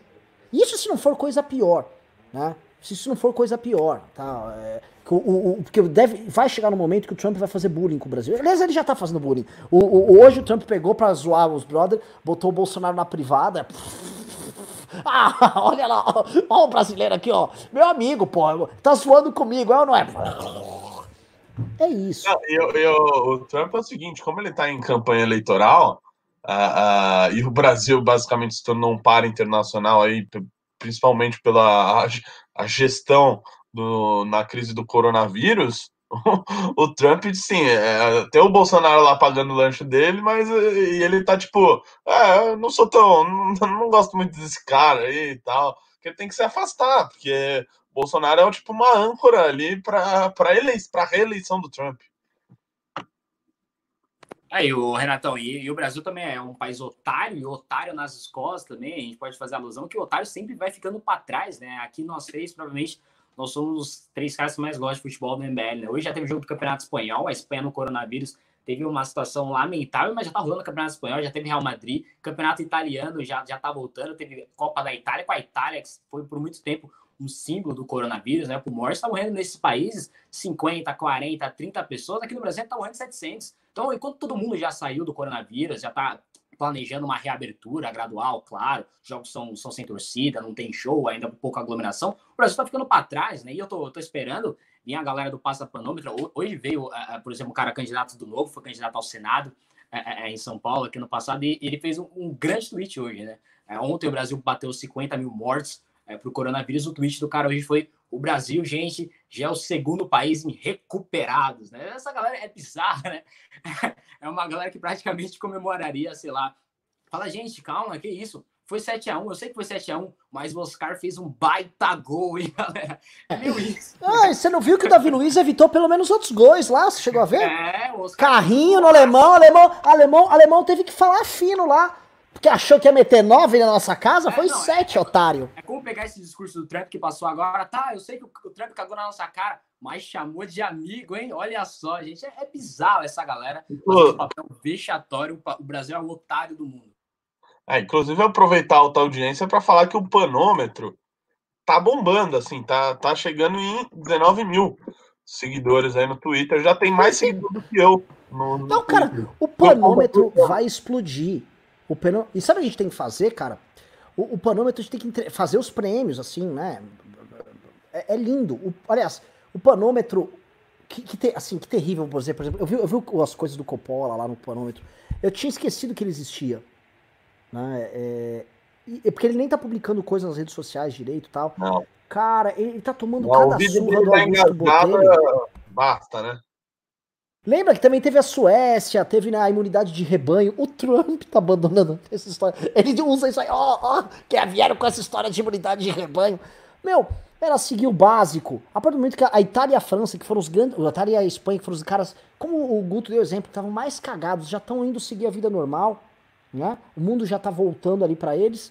Cara, era só a gente tentar fazer o básico. Bolsonaro saiu. Eu, desculpa que você. O mas no Supremo, né? Com os governadores, né? Eu vou falar, assim, são coisas que a gente fala e fica até mal, que o público fala, ah, mas vocês têm que xingar sempre o Dória. São Paulo, a despeito de alguns erros aqui ali, São Paulo tá fazendo muito bem a lição de casa.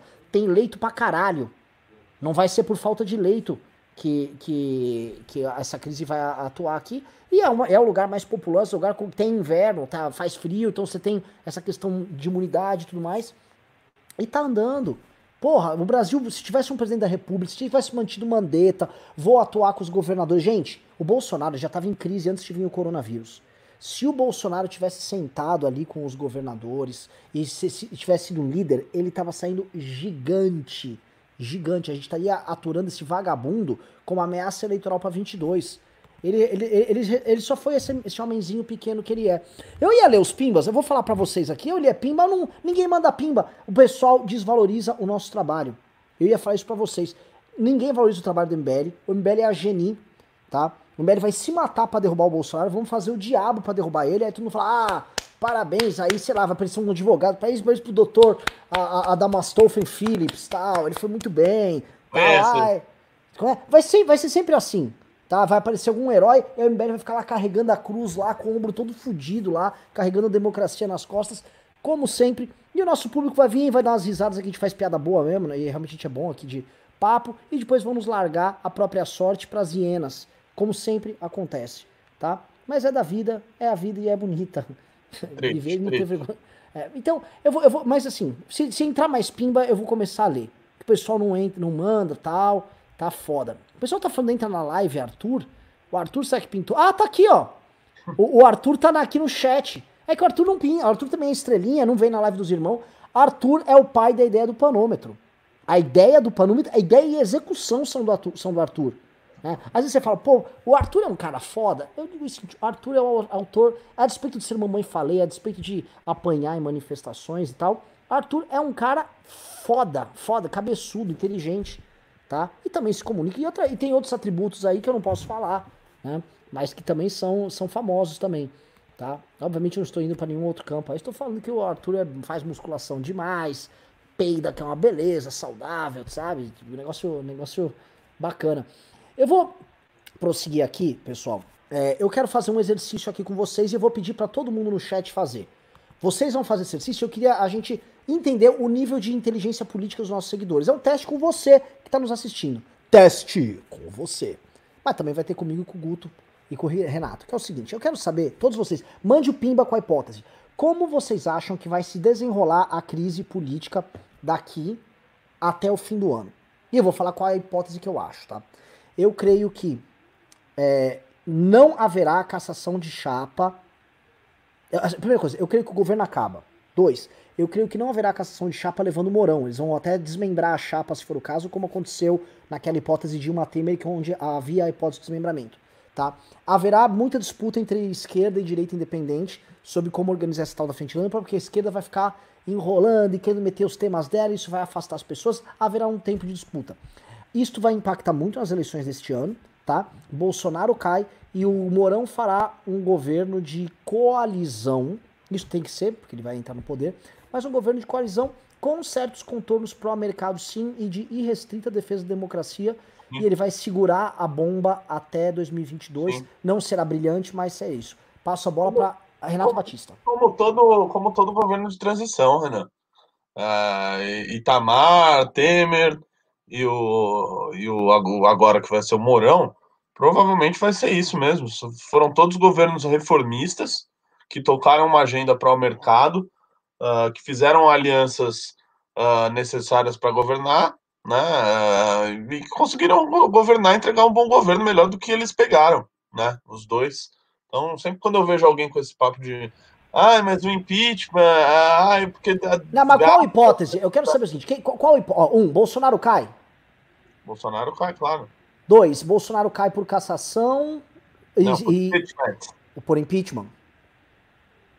Três, é, é, vai ter esquerda e direita junto na rua ou vai ter cada um por si? Cada um por si. E quatro, como é que você acha que vai ser o governo Mourão? É isso que você já descreveu. Governo Mourão, governo de coalizão pró-reforma, tocando ali, estilo Michel Temer. Estilo Michel Temer. E tipo, estilo também Itamar, estilo governos que dão certo no Brasil. Guto Zacarias, um, cai governo? Cai Bolsonaro? Ah, ah, ah, o Bolsonaro cai, eu, eu, acho que cai também, Renan. É, é, cai muito mal, porque eu acho que cai sem o apoio de todo mundo, né? Eu acho que é, essa tentativa de aproximação que ele tenta fazer com o Centrão, com o Congresso, com, com o STF, ele está sendo otário não só internacionalmente, mas também internamente. O STF claramente está dando traços de que, tipo, amado, você vai ter que fazer muito mais do que demitir o Weintraub para conseguir nosso apoio. O Centrão é, tem a famosa pecha de vender e depois entregar, né? Fez isso com, com o governo da Dilma e fez isso com tantos outros governos. O Centrão pode muito bem entregar, o Maia pode muito bem entregar, e essa galera, o, o, o olavismo, o gado que apoiava o Bolsonaro por muito tempo, pode até deixar de apoiar o Bolsonaro, né? Já vem assim no, no desembarque, pode acabar sem o apoio de todo mundo. Eu acho que cai, tudo caminha para ser pela cassação de chapa, mas eu acho que não vai acontecer, realmente ágil. Mas a cassação de chapa realmente vem caminhando. Por exemplo, agora o presidente do TSE é o Luiz Roberto Barroso, gente que caçaria sim a chapa do, do Bolsonaro, mas tudo caminha para ser pelo impeachment. Eu acho que as manifestações vão ser com direito independente e esquerda separados, mas ainda assim com algum acordo, aquele, aquele famoso papinho, se conversar com todo mundo, tá todo mundo, dá para todo mundo transar, mas vai ficar meio assim, de, é, no sábado vai eu, domingo vai você, mas vai ter que ter uma conversinha aí para não eu dar ruim. Eu tô achando que vai ser isso mesmo. É, e vai, vai rolar até uma competição, igual teve na época das diretas, se vocês lembrarem, havia a famosa competição para ver qual cidade fazia o maior evento das diretas. E aí ficou uma competição no final Rio e São Paulo, e no final São Paulo terminou jantando o Rio lá, ganhou com larga vantagem, com o famoso comício da Sé. Mas acho que vai ter até uma competição saudável entre esquerda e direita independente para quem vai. E eu acho que nessa competição, até eleitor do Bolsonaro fala, eu não vou perder pra esquerda nem a pau. Vai pra rua lá pedindo fora Bolsonaro. Vai ser um negócio bonito. E eu acho que isso vai impactar também nas eleições. Eu quero ver o público. O público não mandou pimba aí dando suas opiniões aqui, tá? É, o, o, o pessoal tá falando muito Chagas Bola aqui nos comentários, lembrando que Chagas Bola, meu irmão, é a cara, é a cara do governo Bolsonaro. Você falando que ah, quem eu coloco de de educação? Põe o Chagas Bola. Tem, ô, ô, Heitor, tem um vídeo do Chagas Bola, eu vou botar, que assim, é um saco, tem que ficar eu procurando as coisas aqui, porque a equipe podia ser mais criativa. Eu xingo muito o Júnior, mas o Júnior é muito criativo no News. Tá sempre procurando inserção para colocar. Eu acho o Heitor totalmente tipo, ah, tá, eu tô dando foda-se. Chagas Bola, vereador. Vou mostrar pra vocês aqui, ó. Vídeo magnífico aqui. Tá? Cadê? Aqui, ó. Cadê, cadê? Cara. Cara. Aqui, ó, tem um vídeo de 30 segundos do, do Chagas Bola apoiando alguém. Vou botar aqui na live, aqui, ó. Toma aqui, live do Chagas Bola, tá? Vocês vão ver aí o Chagas Bola apoiando um candidato, não sei o que que é, mas ele é o nosso patrono, pô, Chagas Bola, meu irmão. É, cadê? Só pimbinha de 5 reais. Pessoal, se cada um aqui de vocês, principais pimbeiros, botar 50 reais, eu posso ir dormir e, e ter um dia seguinte bom lutando contra o, contra o vagabundo. Fala galera. Eu com meu amigo aqui, Souto Maior, faixa preta de jiu-jitsu, fisiologista do Flamengo, referência no, no, esporte aí, dando esse apoio nessa reta final da, da candidatura nossa aí. É isso aí, galera. Vote 20 mil, Chagas Bola. Esse cara eu confio. Projeto social, educação, é, tirando as crianças da rua, com o esporte, muita educação. Você é Chagas Bola. 20 mil. Os. Os. Os. 20 mil. Os. Cara, é, esse é o cara, esse é o grande Chagas Bola, amigo de Queiroz, o homem que declarou 380 mil reais em dinheiro, em nota, nota sobre nota, como diria Jossi Hassman ali, na sua campanha é, pra, foi para deputado, né, de 2018. Chagas Bola, que pá, o que, que, será que descobriremos sobre Chagas Bola, hein, esse grande personagem? E é o seguinte, então, se você for um cara legal, você vai dar uns, vai procurar ali na barra de pesquisa do YouTube e vai achar mais vídeos do Chagas Bola pra gente inserir aqui, Heitor. Mano, e, e o Chagas Bola, o Renan, ele quase entrou pra federal, velho. Não sei se você sabe. Não. Cara, faltou, faltou, faltou na bancada um Chagas Bola. Eu acho que não, todos os problemas pelo PSL. seriam resolvidos. O deputado federal o fez. Chagas Bola, aquele cara do hambúrguer lá, qual é o cara do, do Tio Truts? Tio Truts, mas não fale de Tio Truts, Tio Truts hoje é oposição. Fez 28 é mil votos. Maravilha. Chagas Bola, se tivesse eleito, eu acho que ele estaria na oposição. É, não duvido, não duvido. Tornou-se um jovem resiliente, dedicado e esforçado que o levou a ter sucesso no jiu-jitsu mundial. E foi então que decidiu passar todo o ensinamento adquirido através de sua própria experiência para aqueles que buscavam romper o medo, a angústia, a desigualdade. Enfim, em prol de quem precisa, em prol de uma sociedade mais justa e equalitária. Foi quando ingressou na valorosa Polícia Militar em maio de 2002 como soldado pelo 5 Pelotão da 2 Companhia e passou por vários batalhões, conquistando muitas amizades e criando laços. Chagas Bola queria fazer ainda mais pela sociedade, quando criou seu projeto social de jiu-jitsu em 2010, oferecendo aulas sem custo para as crianças e para os adolescentes alcançou o ápice do sucesso quando promoveu a aproximação da polícia militar e a comunidade, demonstrando que através das filosofias do esporte e da arte marcial, tanto a comunidade quanto as crianças e até mesmo o próprio Estado podem caminhar de mãos dadas em busca da transformação de pessoas em cidadão do bem, que entendam a sua importância e a do próximo em fazer o melhor por sua comunidade. As pessoas vão virar cidadão do bem. O projeto trabalha com atividades no para coordenação motora, palestras de autoestima, não, disciplina, bomba, inclusão social. Então para, para o Chagas, para o Chagas. Mantém o Chagas aí na flexão. Segura o Chagas Mano, na flexão. O Chagas Bola é o segundo suplente de deputado federal do Rio de Janeiro do PSL. Ele ficou apenas 2 mil votos atrás do Daniel Silveira. Então, pera, pera, pera, pera, pera que meu coração começou a bater forte. É isso, me fala um velho. negócio. Era pra, ele, era pra ele ter foro privilegiado, velho. Puta, me, me fala só um negócio. Pode ser que tenha. Pode ser que. Vai ter uma série de deputados aí que quebrou sigilos, que o Daniel Silveira foi um deles e o Carlos Jordi sim. foi outro. O Carlos Jordi, sim. E o Daniel Silveira. E o Daniel Silveira. É, então ó. isso quer dizer que Chagas Bola tem chance de entrar. Tem chance de assumir, velho. É o segundo suplente, tá? Ele ficou atrás de um tal de Ricardo Pericar e aí o último do PSL foi o Daniel Silveira, 31 mil votos. Chagas ah. Bola fez 28. Acho que é melhor já ir avisando pro, pro Alexandre de Moraes do Chagas Bola, hein? É. Vai entrar, vai entrar, vai, vai rolar uma substituição aí com reforço quente aí pro segundo tempo, que é o nosso queridíssimo Chagas Bola, transformando as pessoas em cidadãs de bem. Não, trans, não transformando as pessoas em cidadão de bem. Cidadão do bem. No singular. Olha, vocês, pessoas aqui, vocês vão virar cidadão do bem. Como assim, cidadão? Vocês, vocês são o cidadão do bem. É foda, velho. Olha aqui, ó, Chagas Bola, mano, em casa, comendo um bolinho. Ai, deu uma família. Chagas Bola. Ah. Mara, não, maravilhoso. E o, o legal é que o marqueteiro do Chagas Bola deve ser o mesmo do Geraldo Alckmin, né? Tem bolo de açaí pelos meios, família, ele trocando de roupa. Tá, tá horrorosa né? essa, essa campanha marketing do nosso queridíssimo Chagas Bola, que por pouco não virou um parlamentar no Brasil, hein, gente? Olha. Uau! Olha o logo do Chagas Bola. Bonito. É, posso falar? É melhor. É, é, não, pera, volta, Heitor, volta. Eu quero o logo do Chagas Bola ali. Gente, prestem atenção. É uma bola em movimento. Não sei se vocês viram.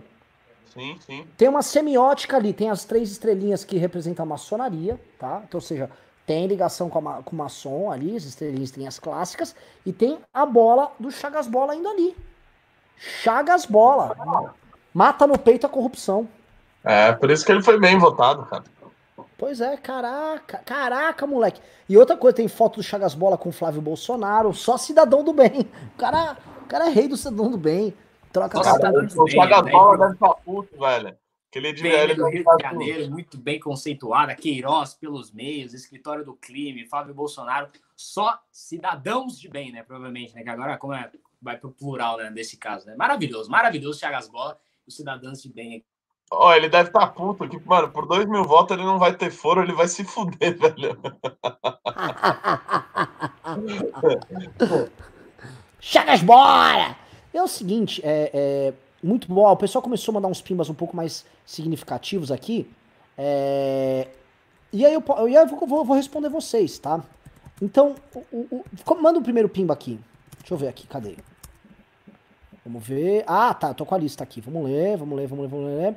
Leandro Keller mandou 5 reais e disse: Opa, pausei o Depord aqui. Espero que seja importante esse. o lance é o seguinte, Leandro, Leandro, você terá desdobramentos já esta semana, tá?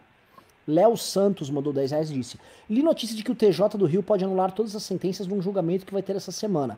A defesa diz que a investigação não pode ser em primeira instância porque o Flávio era deputado. Isto é possível? Olha, vocês estão falando com um cara que não é advogado, né? Eu abandonei o curso de direito. Não sei te responder aí, mas. É, eu, eu, eu, vi, eu vi isso daí. Realmente vai ter essa semana. Vamos ver o que, que dá. Eu acho que, eu acho que não tem chance. Ali, no caso, seria possível de anular a prisão, a, a prisão do Queiroz, mas acho que não vai ser o caso. Lembrando que Chagas Bola é os. Age W mandou 7,90 e disse: Ô oh, carai, live surpresa domingo à noite. Toma pimba. Obrigado, Age. Pedro Costa no 1890 disse: Andreas acha que Queiroz não delatará por medo de morrer. Fred Vassef pode ser o Bob Jefferson do Bolsonaro? Qual o real potencial destrutivo dele? O Vassef, eu acho ele é mais time e tá jogando o jogo com o Bolsonaro do que o próprio. É, até porque a, a, credibilidade dele na área criminal basicamente depende disso. Então, ele ali, se fizesse. É claro, ele também deu o recado dele pro Bolsonaro, que ele tá acostumado a lidar a lidar com vagabundo, né, da área criminal, etc., ele já mandou um recadinho, falou, ó, Bolsonaro, ó, eu e você somos, somos a mesma pessoa, tá? Então, ve, veja bem aí como é que você vai querer me queimar aqui, arrumou uma saída uh, uh, honrosa ali para ele, né, ele se desligou do caso, mas, uh, então, enfim, eu não acho que vai ser ele o, o Bob Jeff aí. Espero mas, que seja... Ó, o nosso querido Fred o Assef, né, amiguíssimo de André Sadi, nessa maravilhosa entrevista desse fim de semana, aí também tá ficando desgostoso, né? Já brigou com a Karina Cufa, né, que é a advogada do Bolsonaro, né, da presidência da República, já brigou com a Karina Cufa, tá rolando aí, porque Fred Assef não é esse cidadão de bem aí todo, não. Se a galera começar a empurrar muito nele para ele morrer com essa bucha, ele não vai morrer com essa bucha. Ele vai entregar todo mundo, isso tá na cara, né? É um sujeito que, olhando pelo currículo dele, pelo passado dele, ele não vai morrer com essa bucha pela ideia do bolsonarismo. Esse, esse cara não é a Sarah Winter, esse cara não é o Chagas Bola, não. Pois é, definitivamente. Felipe Braguion mandou 5 reais e disse: Chaga, hashtag Chagasbola. O que acha da esposa do Queiroz? Existe a possibilidade dela estar em cárcere privado para evitar uma delação do presidente, do Queiroz? Olha, não sei. Ó, a gente fala, sempre vem o logo do Chagas Bola para lembrar que, mano, esse cara quer tornar todos vocês cidadão de bem. É, o Lucas mandou 3.500 pesos chilenos e disse: Li o livro Dois Espiãs em Caracas. Explica muito bem a relação do Hugo Chaves e o crime organizado internacional. Muito semelhante aos bolsonaristas. É que, mas é que assim, o Bolsonaro era, um, é, era uma coisa ralé. O Bolsonaro é, tudo indica que era um negócio ralé, porque o Bolsonaro era um deputado ralé e todos os esqueminhas da família Bolsonaro eram esqueminha ralé. Entendeu? Esquemas maior, o PT com certeza operava um esquema maior, tava agora o Bolsonaro um esquema ralé, mas um esquema de assassinato também, então é complicado.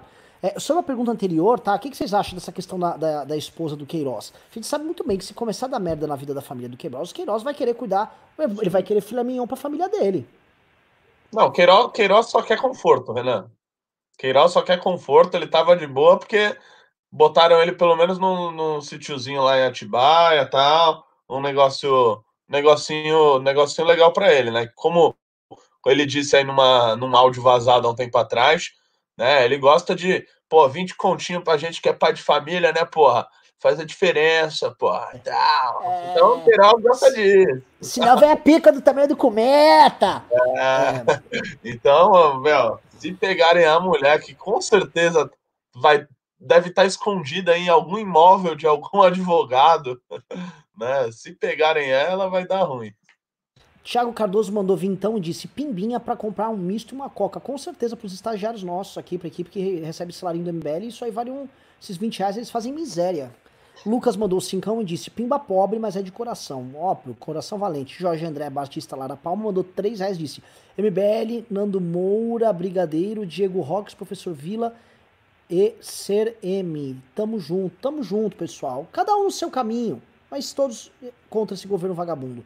Varley Miller mandou dois reais e disse: Não se esqueçam que Trump voltou a criticar o Brasil. Lógico, a gente mostrou, Varley, obrigado. Precisamos trazer o Varley para uma live, especialmente para falar de epidemiologia e tudo mais. Uh, vamos lá, Leandro Collor mandou 10 reais e disse: Meu Deus, o Bolsonaro é o Dwight do Trump e o Michael Scott do Brasil. Hum, o Dwight era muito inteligente, velho. Dwight Schrute. Muito inteligente. O Bolsonaro definitivamente não é. Porque o, o lance é o seguinte: o, Michael zoava um pouco do Dwight, mas o Michael gostava do Dwight. O Trump não gosta. Não dá para falar que o Bolsonaro seria o Dwight do, do, do, Trump, não. O Bolsonaro é aquele exemplo que eu dei do paga-lanche. Tem também o exemplo, a gente pode ter mulheres aqui na live, a gente pode dar o exemplo. Que o Bolsonaro, se fosse uma menina, é aquela menina que tem um relacionamento tóxico, abusivo com o cara, que ela fica, mano, vai lá, ela é meio boba, ela é meio pata, ela é até meio feinha. Só que ela se apaixonou pelo cara mais bonito. Do, ela, ela se acha no direito de sair com o cara mais bonito do colégio, né? Com o pegador e tal. Aí o cara dá uns catos nela, e bota umas fotos pro Trump. Olha a foto do Bolsonaro aqui, as fotos de uns nude desajeitados do Bolsonaro, ele fica mostrando pros amigos, né? E aí as amigas ficam assim pro Brasil, tipo, ô, o, o, Bolsonaro se valoriza, né? Se valoriza, né? Fica com quem te respeita, né? Se você não se respeitar, quem é que vai te respeitar, tal? Aí Bolsonaro não dá, eu fico louco. É, olha, ele tem aquele sorriso, o Trump tem um sorriso. Aquele é maldito sorriso. É. é. Lucas Galvani mandou dois reais disse: Panômetro, que dessa sessão maravilhosa. Parabéns ao Arthur. Ana Staub mandou vintão e disse: Entra na live, Arthur. Ele não entra, Arthur, né? E olha que eu tô com os caras legais aqui da live. Tá? A turma legal tá aqui. Fagner Oliveira mandou 2,30 e disse: Panômetro tem que ficar para os próximos governos. Não, tem. Centrômetro também. Todas essas iniciativas são iniciativas de Estado do MBL. Adilson Rocha Herculano mandou 20 reais e disse: Para o Renan parar de chorar. Mano, vocês não mandaram nem. Eu, eu, a gente tá passando fome enquanto movimento. Estamos matando cachorro aqui, tomamos um processo de, de, de, um monte de gente aí esses dias. Então vamos ter que gastar com advogado. Meu irmão, vocês querem que a gente vá pro pau? Preciso de ajuda. É isso. Jean Bernard Kaplan mandou 37,90. Muito obrigado. João Pedro Maciel mandou cincão e disse: O que me deixa perplexo é o Bolsonaro cometer erros no começo de pandemia e não reconhecer. Se tivesse reconhecido, não teria um, metade dos pedidos de impeachment. O problema é que, é que assim, ele, ele, os assessores, é, tipo assim, o cara que ele acha inteligente no governo é tipo o príncipe. Que você vê que não, ele acha um idiota o príncipe. Felipe G. Martins, que chega, presidente, tô aqui com os relatórios aqui. Na verdade, ele acha que o príncipe é gay, Renan. É verdade, eu esqueci. Ele disse, é, fia, eu não boto minha mão no fogo por esse aí, não. Pô. Ah, negócio, negócio de príncipe aí, meu amigo. É, não vai. Quer ser pequena. É, ele chega aquele Felipe G. Martins, eu tô com os relatórios aqui, tô com um texto aqui escrito pelo professor Olavo de Carvalho que mostra que isso aqui é um vírus chinês, foi feito para destruir o conservadorismo do mundo. Ele, ah, isso aqui que perigo, isso aqui, pô, esse cara falou um negócio aí, alguém, manda ele lá no Ministério da Saúde com a moça que falou que alho cura corona, aí que parece que ele tem uma ideia boa. É isso, não tem jeito. Ruslan Seguros, que mandou 5 reais, disse: presidencialismo é corrompido pela existência de tantos partidos. Uma reforma reduzindo o número de partidos algum dia poderá acontecer? Os Estados Unidos têm centenas de partidos. Eu é diferente o nosso problema. De reforma política. Mas acho que tem mais, acho que a solução é mais partidos, não menos. A solução é acabar com a cartorização, né? O problema é que no Brasil, é, exatamente. Além de ser difícil para cacete de abrir um partido, partidos que existem vivem de recurso público, né? É, eu acho que, por um, por um outro lado, a, a, a, cláusula de barreiras aí vai diminuir bastante o número de partidos. Uh, vai ter alguns outros partidos menores que não vão alcançar a cláusula de barreira e vão continuar existindo, uh, aí sem recursos públicos, porque não vai ter direito. Uh, enfim, mas acho que a solução é, é ter mais partidos e, claro, sem financiamento público. Pessoal, só vou comentar, assim, um comentário nojento de noite, tá? É, é o seguinte, não é o Arthur não tá aqui, mas assim, minha cachorra, eu dei osso, eu ontem dei umas carnes pra ela, uns ossos, minha cachorra, uma pastora, mano, ela tá peidando, assim, fedendo mesmo, assim, tá um cheiro horroroso, velho, ela não para. E ela é mó fofa, gato, ah, cachorro, mano do céu, velho. Horror, horror. Agora mesmo, assim, não tô conseguindo respirar. É... Não é o Arthur, será que apareceu na live? Pode ser, hein? Foi o pimba do Arthur isso aí. É. Leandro Coller mandou 5 reais e disse: Coalizão Morão Chagas Bola. Olha, coalizão campeã, só não me mandar em cana. Rodrigo Rabelo mandou cincão e disse: Boa noite, comentem por favor por que a popularidade do Bolsonaro está se mantendo com todos esses absurdos? Ou está caindo rápido e é só impressão minha? Ela está caindo rápido, sim. A questão é que o Bolsonaro teve um fator que ajudou muito ele. Tem um pessoal gritando aqui no fundo. O pessoal tem um fator que ajudou muito ele, que é esta bolsa de 600 reais, que permitiu que ele gerasse um colchão de popularidade com um público que ele não tinha. Não fosse isso, a gente já estava falando hoje de Bolsonaro com menos de 20%. E o Bolsonaro, entre 20% e 10%, é um Bolsonaro vias de impeachment, tá?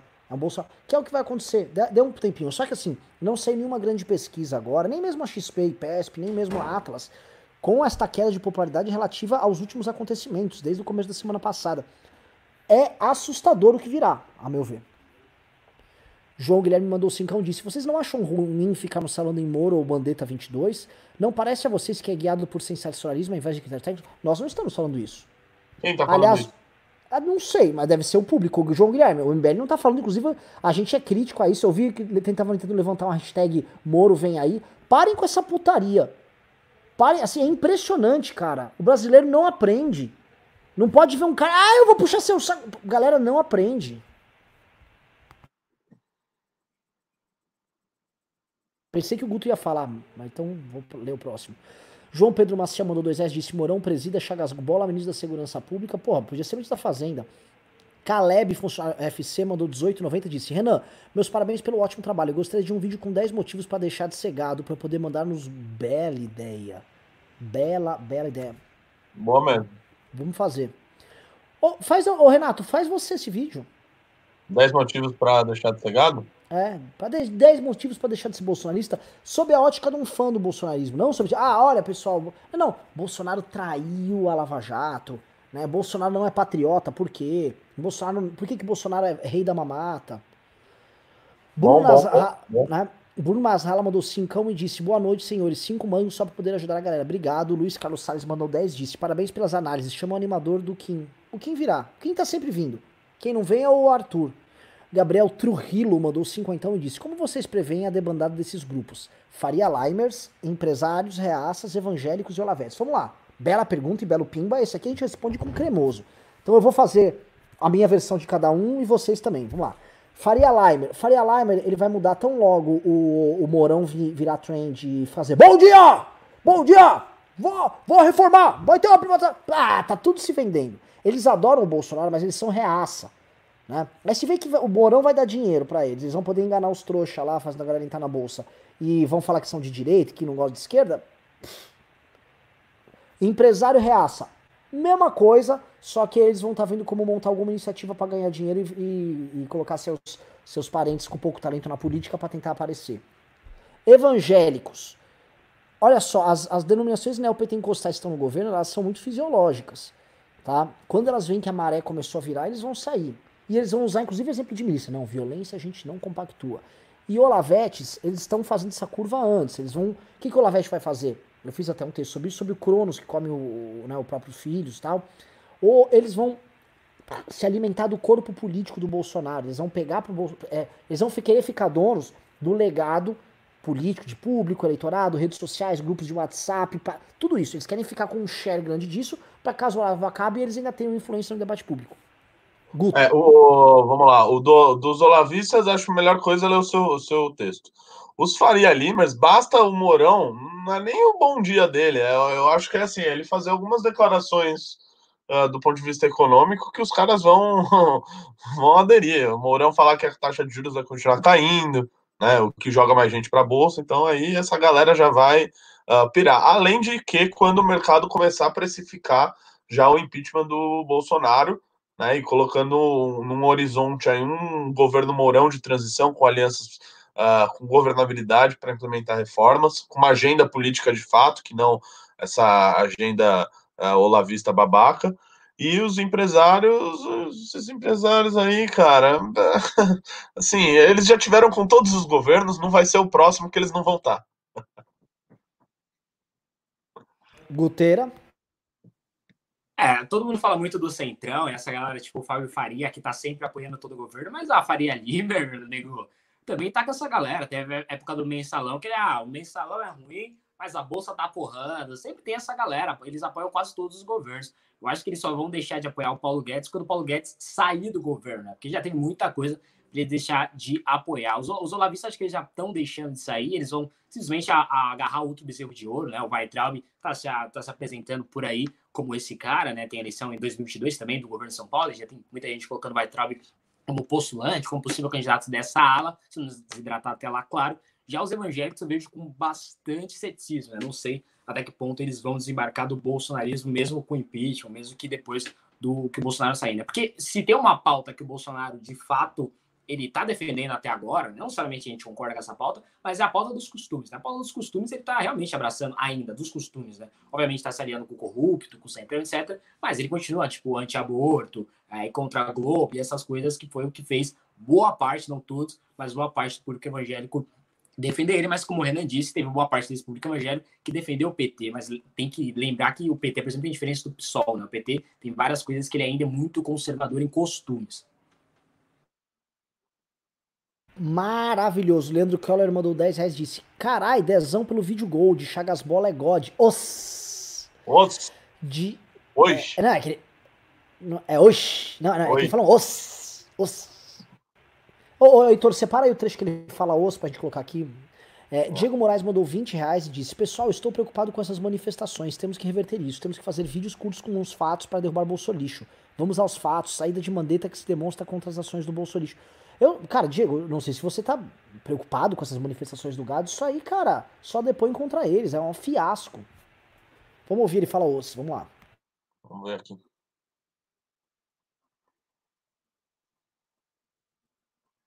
Pô, Heitor, foi sem áudio, Heitor. Sem áudio, porra. Você chaga as bolas. 20 mil. Os. Os. Os. Vamos lá. Chaga as bolas. Os. Os. Jean Bernard Kaplan mandou 37,90 e disse: Renan, o MBL podia criar uma forma de indicar livros sobre política, liberalismo, conservadorismo e literatura. Livros indicados por vocês para ajudar quem quer aprender mais. João, Jean, vai ter o aplicativo do MBL que é para sair esse mês. Que vai ser uma plataforma. A gente vai selecionar 2 mil alunos só.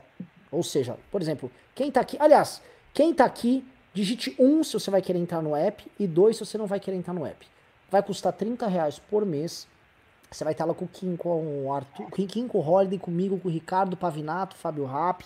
Vamos ter textos lá dentro para você ler, vamos ter material exclusivo, vai ter tudo. E você vai poder acessar do seu celular e tudo mais. Você vai poder lidar com os líderes do MBL, vai poder, vai ter ranking de galera boa. Quem se destacar lá, vamos tratar de tentar fazer a pessoa ficar famosa. Dicas de livros, vai ter tudo. Fórum de discussão o MBL na sua mão. A ideia é ter o MBL na palma da sua mão para você poder utilizar como seu amigo e instrumento político, tá? Além de ser treinado, assim, ter aula, ter uma, um, os aspectos de formação que são essenciais para a coisa andar. Gustavo Alegrini mandou 15 reais disse: Eu e minha mãe estamos com corona. A situação aqui em Porto Alegre está complicada. Todo mundo está falando que o sul, que estava, vamos dizer, um pouco livre do corona, a coisa começou a se recrudescer. Né? Na, em Minas Gerais e no interior de São Paulo também, né? Minas Gerais, que inclusive o governador Romeu Zema ali estava uh, sendo muito uh, elogiado pelas pessoas, né? Tava uh, falando que estava fazendo um bom trabalho porque comprou respirador barato, uh, porque não tinha coronavírus lá. Só que aí, do nada, as pessoas começaram a olhar os dados lá de Minas Gerais e viram que uh, o coronavírus não estava em alta, mas doenças, a SARG lá de. de SRAG. É, de respiração aguda, estava lá em cima o nível. Aí agora, coincidentemente, começou a ter mais gente entubada em UTI por causa de coronavírus. Ou seja, lá estava rolando um, um, um somebody love nos dados. E no interior de São Paulo, eu vou confessar, assim, que eu conheço do interior de São Paulo, não vi respeitando quarentena no período que, pelo menos as grandes metrópoles, estavam absolutamente em isolamento. Uh... Olha, o Leandro Moraes dos Santos falou. E a questão do celular do Bebiano não tem nada de crime, mas pode jogar a última pá de cal nesse governo pela questão moral. Podem comentar sobre isso? Olha, apare... algo me diz que tá com o Paulo Marinho esse celular, viu? Varley Miller mandou 10 reais, grande Varley. O que vocês acham da criação de uma frente ampla? Quais as principais contradições da ideia no atual do Brasil? Cara, não dá para criar frente ampla quando os caras querem usar frente, o que eles chamam de frente ampla para impor os valores da esquerda. E a imprensa fica achando lindo, né? Ai, parece que o PSOL andou com uma conversa nova com o PDT, hein? Ah, sério? Pô, que legal, né? Que legal. Frente ampla é, é ampla de verdade, tá?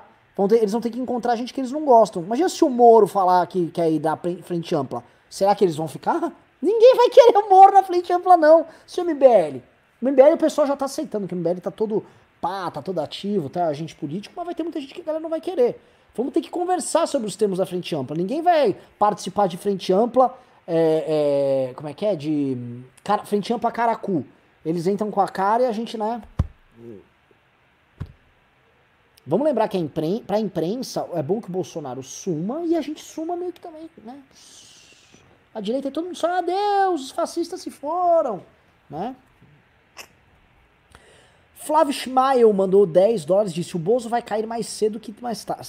Cair mais cedo que mais tarde. Cadê o nome que devemos defender? Já é urgente. Não necessariamente temos que defender um nome agora. A gente tem que. Cara, se o, o pessoal mostrou, tá no grupo. O, o, o, vai lá no grupo de líderes do MBL, tá? É, o Heitor, e pega os, as três últimas imagens que foram postadas lá, tá?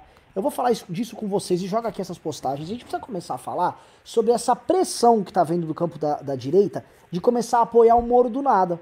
Por que, que tem que apoiar o Moro do nada? Os caras estão querendo imitar o que foi feito com o bolsonarismo pro Moro, com perfis estranhos, com a, mes com a mesma capa nesses perfis, que ficam repetindo. Hoje estavam tentando levantar a hashtag. Que porra é essa? Que porra é essa? Se for, presta atenção, tá? A gente não vai ficar aderindo a nada igual gado, igual fizeram com o bolsonarismo. E se você que tá aqui nessa live acha que tem que ser feito isso, o MBL não é tua casa. É esse tipo de perfil aqui, ó. Dá, dá um zoom, dá um zoom. Todos, pode reparar aqui no Twitter, todos eles vêm com essa capa aqui, tá? Faça a coisa certa sempre, desce. É, puxa, o, tipo, o perfil do cara é falar bem do Moro. Apoia o impeachment de Bolsonaro, a única certeza de essa mudança. Aí desce mais um pouco, Aí vamos para outros, vamos para outros, vamos lá. Esse não é um perfil fake, entendeu? É, é um morominho. Agora esse aqui, ó. Postagem, memes feitos, mexeu com a Lava Jato, mexeu com o Brasil, Moro vem aí, o outro. Olha esse Vinícius aqui. Totalmente direita, blá, blá, blá, mesmo tipo de capa, faz a coisa certa sempre e tal. Pessoal, não é assim que nós vamos construir uma direita decente, não, tá? A galera, quer, a galera só quer cuidar, mudar de tutor. Quer sair do Bolsonaro para ter o Moro como tutor. Vocês não aprenderam nada com a queda do bolsonarismo. Vocês não estão aprendendo nada. Quem está defendendo isso é otário, tá? O Moro tem que, o Moro tem que explicar o que ele tava fazendo assim. Ó, pô, gosto do Moro, acho o Moro legal pra caramba, é um nome. Agora o Moro tem que explicar o que ficou tanto tempo no governo Bolsonaro. Ah, saiu maravilhoso, saiu, vamos para cima do Bolsonaro, vamos, tamo junto, tem um legado magnífico. E o Moro tem que, se ele for candidato, ele tem que construir, a gente tem que descobrir o que, que ele pensa do ponto de vista econômico, do ponto de vista político, como ele teria governabilidade, que partido. Porra, e é assim que você constrói candidatura. Ou você já quer, ah, não, eu amo o Moro, vai ser o Moro. Não pode ser assim, galera. Caio Moscalcoff mandou 5 dólares e disse: Dá-lhe MBL, por mais pluralidade ideológica no meio artístico.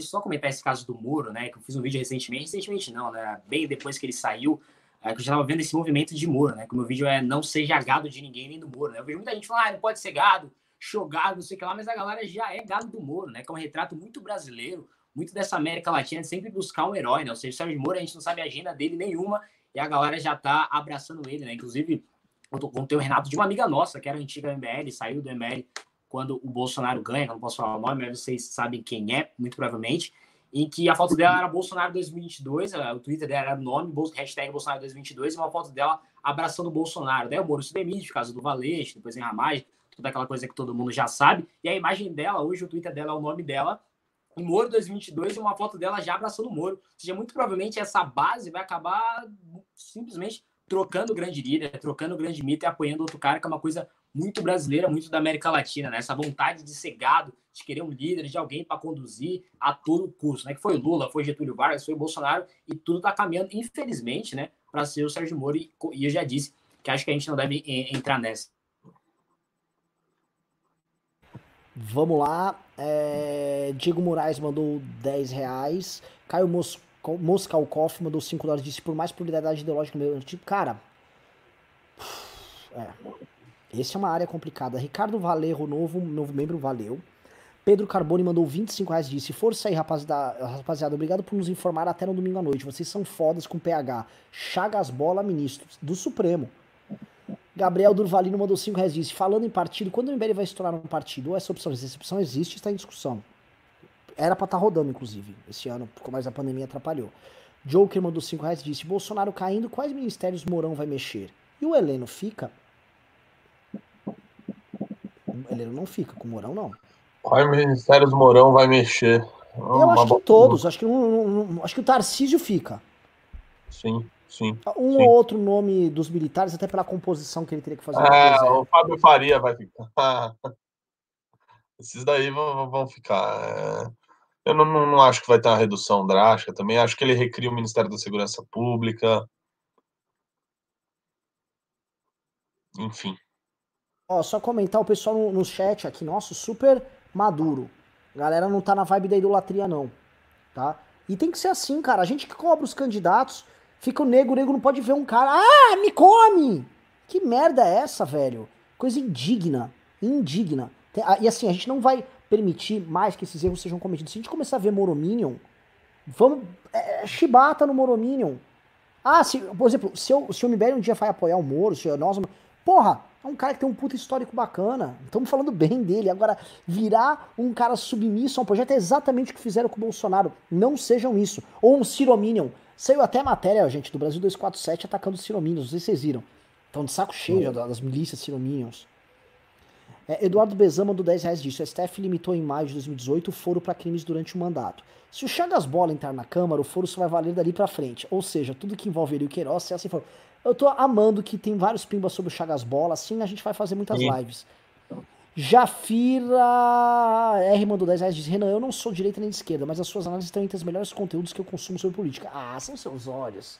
Muito obrigado.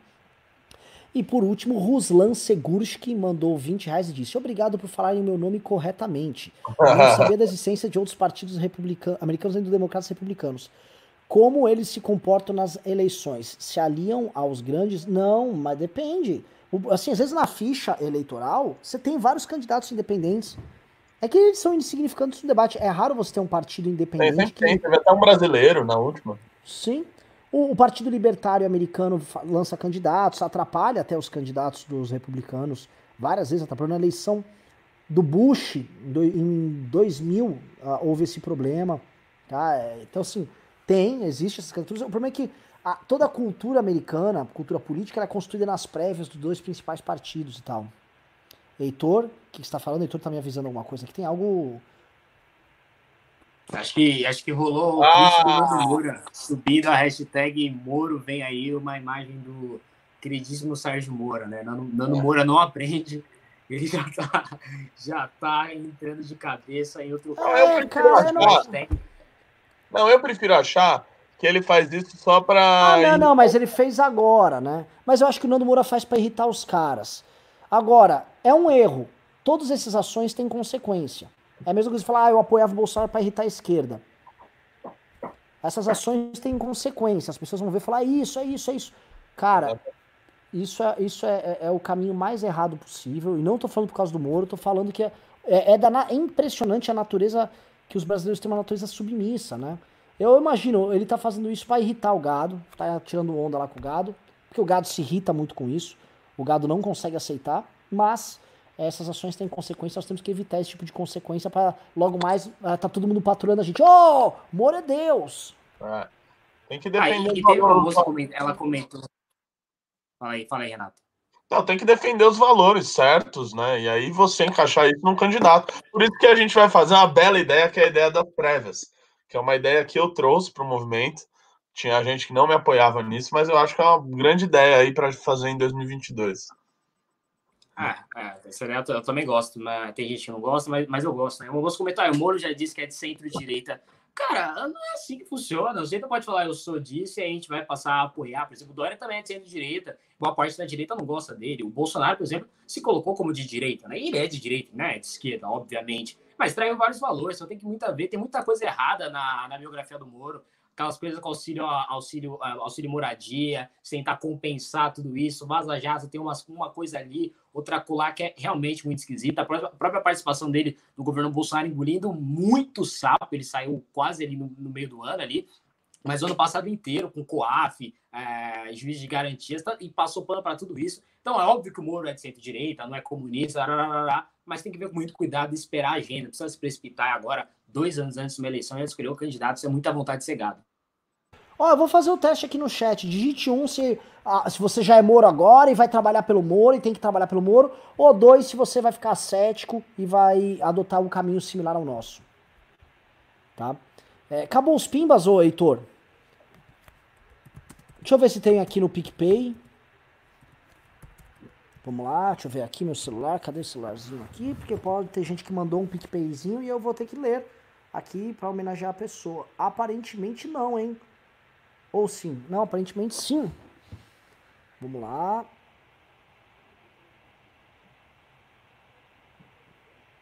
Teve só uma PicPayzada, foi o Yuri Mascarinhas, mandou 5 reais. Obrigado, Yuri.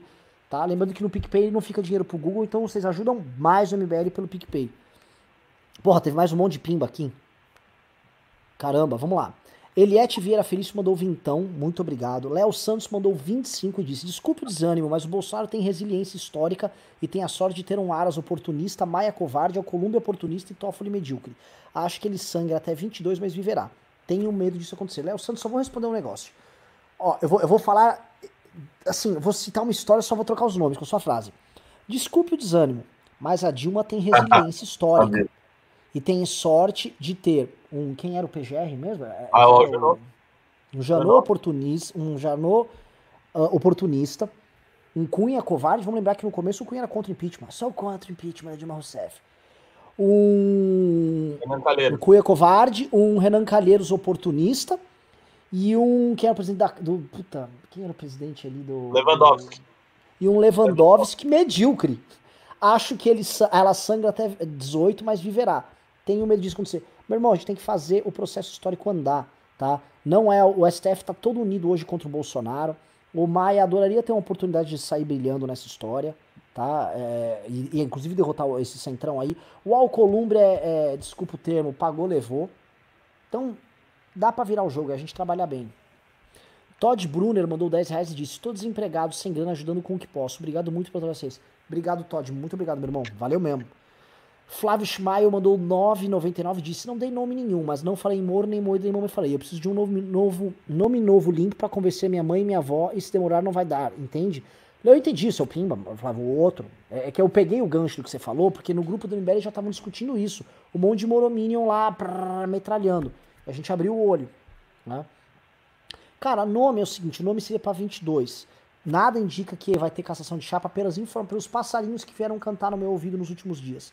Nada indica. Então, como nada indica que haverá isso, gente tem que construir um nome bom para 22, submeter ele a testes, a debates, ver quem é a militância que tá junto, ver quem é o time que tá junto, para ser uma coisa consistente e não um maluco como Bolsonaro.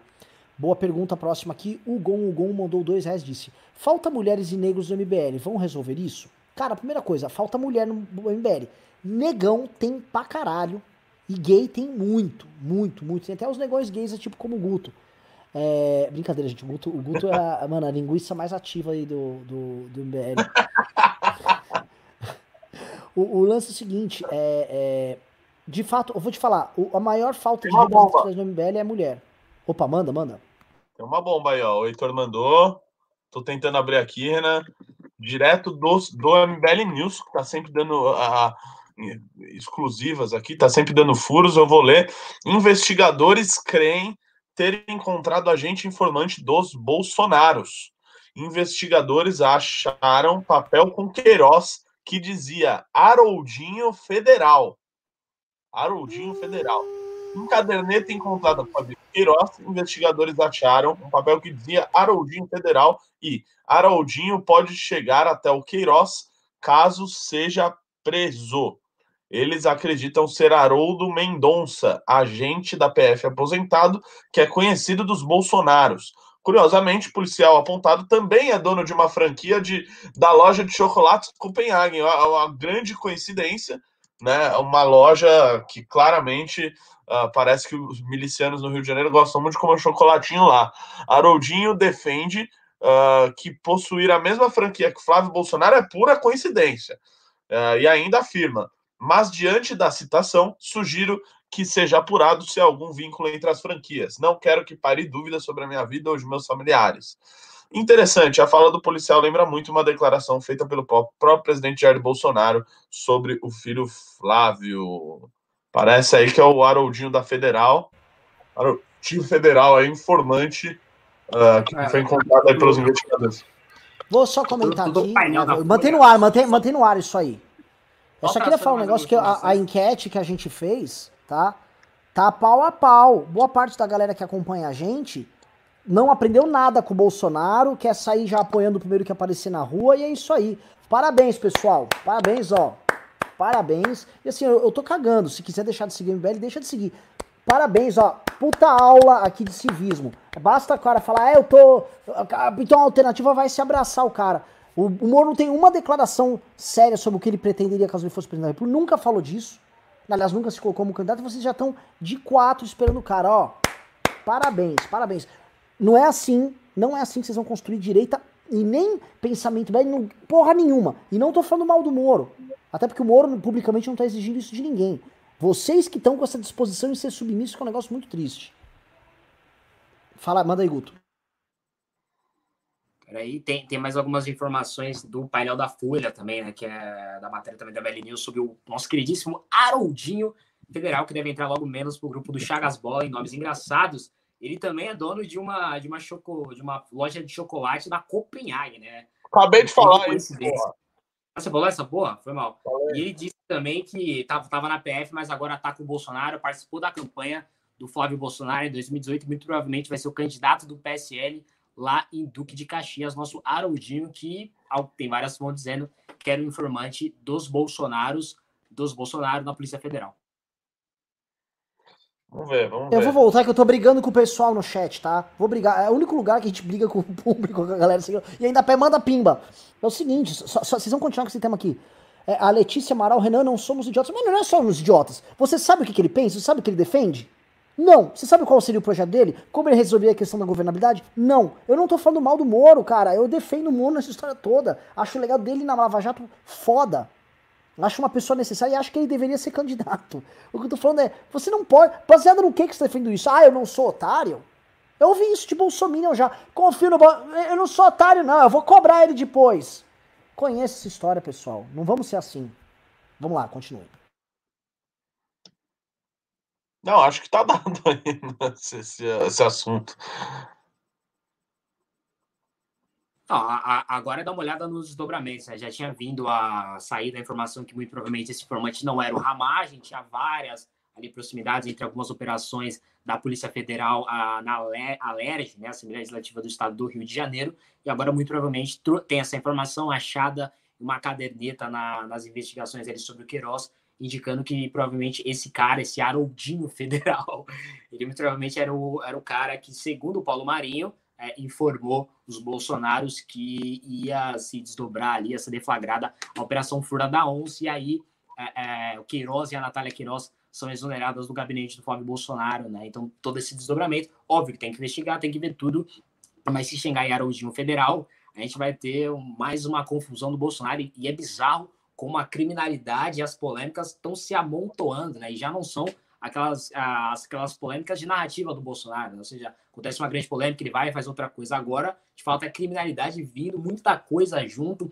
Já vem o informante Cristiano na PF, vem prisão do Queiroz. Então, a coisa tá preta pro Bolsonaro que só desidrata. Ó, oh, é, e vocês prestem atenção como isso aqui vai. Isso aqui é o seguinte: é um desdobramento da delação do Paulo Marinho andando na questão Queiroz. Todas essas coisas estão interconectadas. O que, o que desespera esses caras é que um escândalo alimenta o outro. O, não, não se iludam, o escândalo das milícias virtuais, as investigações do Alexandre de Moraes, vão em um momento chegar nisso aí. Até porque existiam ligações muito próximas entre os gabinetes, especialmente do Carlos e o do, e o do, e o do Flávio, e que eram gabinetes, um operava a rede virtual e outro operava a rachada. Essas ligações vão ficar cada vez mais nítidas e cada vez mais claras. É, tem mais pimba aqui, Heitor, pra gente terminar aqui o programa? É, tá, ó, o pessoal tá quebrando o pau aqui tá no bem. chat. Quer, olha, a Laura Soares, né, que é uma, é, uma, é uma membro do canal, tem que tratá-la com todo respeito, ela disse: E qual era a tua defesa faz uns dois meses atrás? Eu não entendi qual minha defesa. Minha defesa do quê? Eu não sei do que você. Explica melhor, Laura, que eu até comento aqui. Chegou do grande Anderlei Pastelo, mandou 5 reais, disse, Moro não se posicionou politicamente, mas já provou ser de boa índole e um homem de princípios. Seja lá o que ele fizer, fará com decência. Maravilhoso! Também acho que ele é um cara decente. Também Isso significa que ele seria um grande presidente? Entendeu? Isso significa que ele defenderia os seus valores? Isso significa que ele tem uma perspectiva sobre relação com o parlamento, ou uma perspectiva sobre reforma política, ou uma perspectiva sobre reformas econômicas que você acreditaria? Senão a gente vai incorrer no papo do Bolsonaro, e isso eu quero explicar, que dizia assim, basta ter Deus no coração e amar esse Brasil, que ninguém segura o Brasil, basta fazer isso. Era isso que ele falava, e as pessoas falavam, pô, se o cara amar o Brasil e tiver Deus no coração, ele não vai fazer nada de errado. Então, assim, esses reducionismos são muito infantis. E vocês estão aqui no, no, movimento político que trata a política como um realismo. O Moro, quando foi juiz da Lava Jato, ele era um realista político. Ele trabalhava a uma própria operação com de forma política, ele entendia o xadrez que estava sendo dado lá. O Moro não é dado a essa infantilidade, Anderley. Então, assim, não seja esse tipo de gente. Olha só, a gente já perdeu vários seguidores por não ser bolsonarista. E eu, eu perderia tudo de novo se for, eh, membros da galera que segue agora vai falar: ah, não, vocês têm que ser humorista. Não vai ser assim. Se eu não puder, se o movimento não puder checar, sabatinar todo mundo que é candidato para entender qual é o projeto, não, não vai apoiar. E assim, vai ser muito mais enfático do que a gente foi com o Bolsonaro. Agora, se tem gente aqui disposta a agir dessa mesma forma infantil, não aprendemos nada. A esquerda vai voltar para o poder, porque a esquerda sabe fazer esse trabalho muito melhor, tá? O Ciro Gomes, que eu discordo de tudo dele, de tudo. O Ciro Gomes está indo pro debate público, fala de qualquer assunto. Se perguntar pro, ele fala de baleia beluga e cachalote passando em Santa Catarina. Ele fala, olha o litoral, essas belezas, importante no ecossistema, do menino negro da periferia. Ele vai falar de tudo, eles debatem tudo lá. Aqui basta o cara falar, não, ele é decente, ele ama o Brasil, a galera já se derrete. Vocês estão parecendo o Bolsonaro com o Trump. Parece o Bolsonaro com o Trump. Não pode ver uma pessoa aqui, ai, ai, tô apaixonado. Pelo amor de Deus, se valorizem aí. Tô errado? Perfeito, perfeito. Que isso. Ah, é, acho que é, é, maravilhoso, né? Tem, é isso aí mesmo. E a gente vê que já nessa defesa do Moro tem um toque de, não do bolsonarismo, mas dessa mania brasileira, e como eu disse, América Latina, com o Niall Ferguson fala no livro dele, Civilização, que ele mostra um pouco de também, porque algumas, até na civilização ocidental, tem muita diferença entre as civilizações e tem muito disso, né? Essa mania de você querer um líder, né? Algum cara que vai chegar e nos carregar, que é o que o Renan falou, né? Falou, ah, não necessariamente eu não vou votar no Moro, ou o Moro não será um bom presidente. Simplesmente eu não sei. A galera já, já acha que você é contra a Lava Jato, você não gosta do Moro. Não, calma, gente. É só achar que um cara que fez um bom papel no Lava Jato e tem uma pauta diante de combate à corrupção que é boa, não necessariamente ele tem boas opiniões sobre a privatização da Petrobras, sei lá, ou de alguma reforma econômica ou de como as instituições devem ser, ou como deve ser a, a, a questão da articulação política. Se o Moro, sei lá, ele é, ele é combate à corrupção, mas ele quer ter 197 ministérios. Como é que fica? Se ele não quer acabar com, com, com, coisa nenhuma, como é que vai ser a diplomacia dele internacional? Tem que ver tudo isso o presidente da República. Não basta só ser anticorrupção. Anticorrupção muita gente é. O Ciro é anticorrupção. O Ciro, vou repetir, o Ciro Gomes devolveu a aposentadoria dele. Se eu for entrar nessa linha, tá?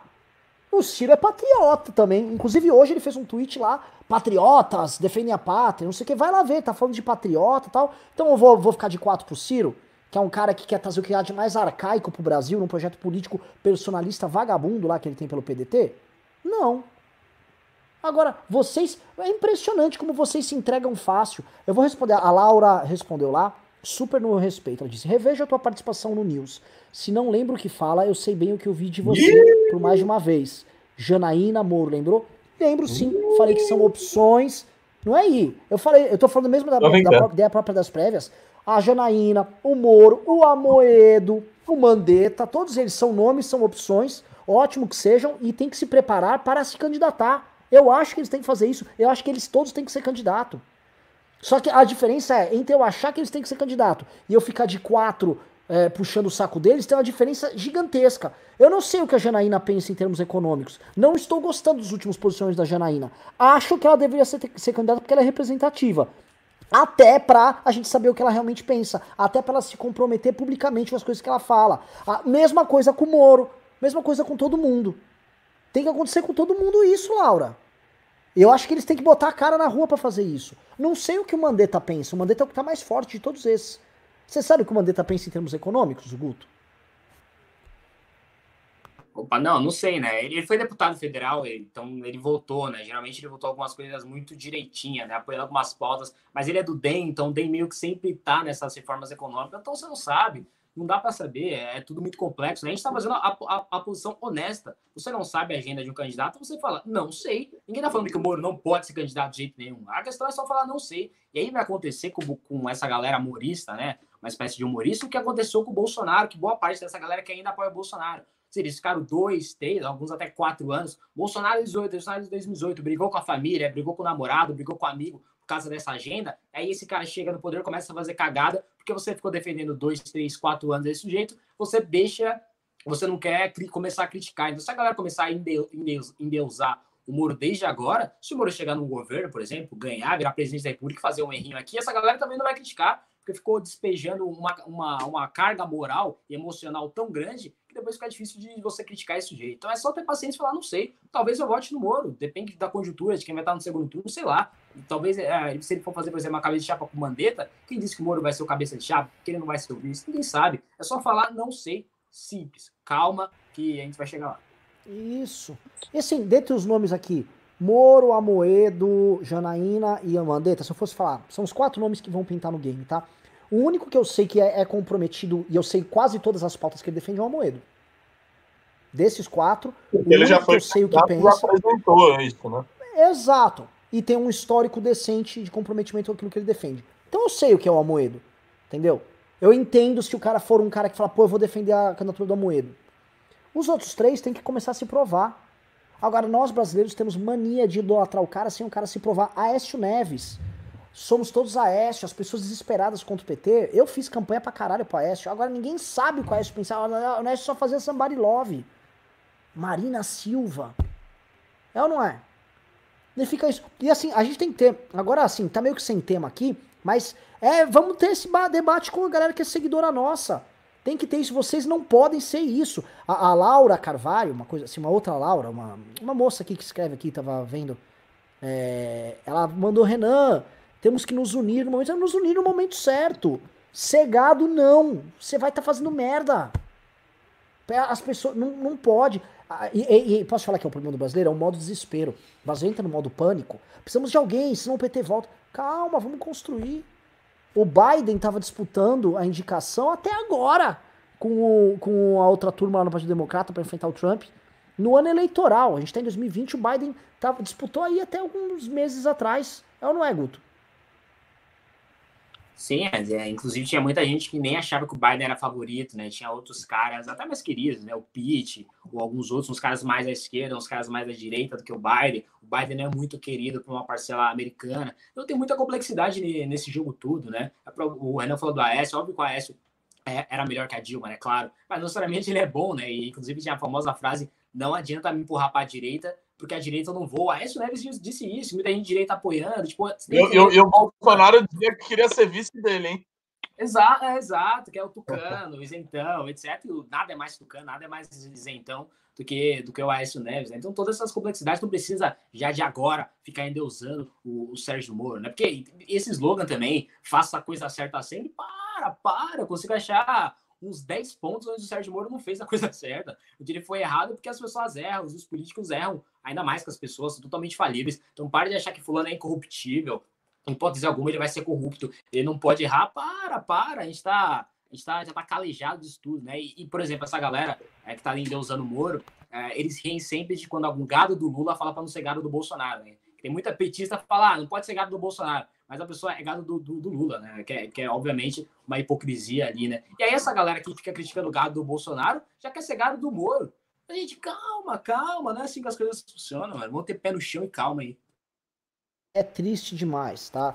E é desespero, é de novo, mesmo desespero do Bolsonaro. Ah, tô desesperado! Oh, vai um mito aí! Parem de se guiar pelo, por seus medos, isso é uma coisa. Sejam mais frios. Se você segue o MBL, olha só, tem muito canal, tem muito mídia, tem muito youtuber, tem influenciador que quer explorar o seu desespero. De todos os lados, da esquerda à direita. Tá? O bolsonarismo sabia explorar. Aqui é o lugar das pessoas mais frias. Vocês acompanham raciocínios que vocês não veem em outros lugares tá? Então, poxa, eu espero, o que eu espero de vocês é no mínimo que vocês façam suas, seus raciocínios políticos com, com a, tendo com, tem uma racionalidade e a frieza como premissa, pessoal. Mesmo a gente se estourando, de fazendo piada aqui, sacou? Vocês precisam ser assim, senão vai dar caca. Vai dar caca. E olha só, se o Sérgio Moro tivesse aqui nessa live, ele ia concordar com a gente. Se o Sérgio Moro estivesse aqui, ele ia concordar com a gente. Tem que ter um pouco de prudência, né?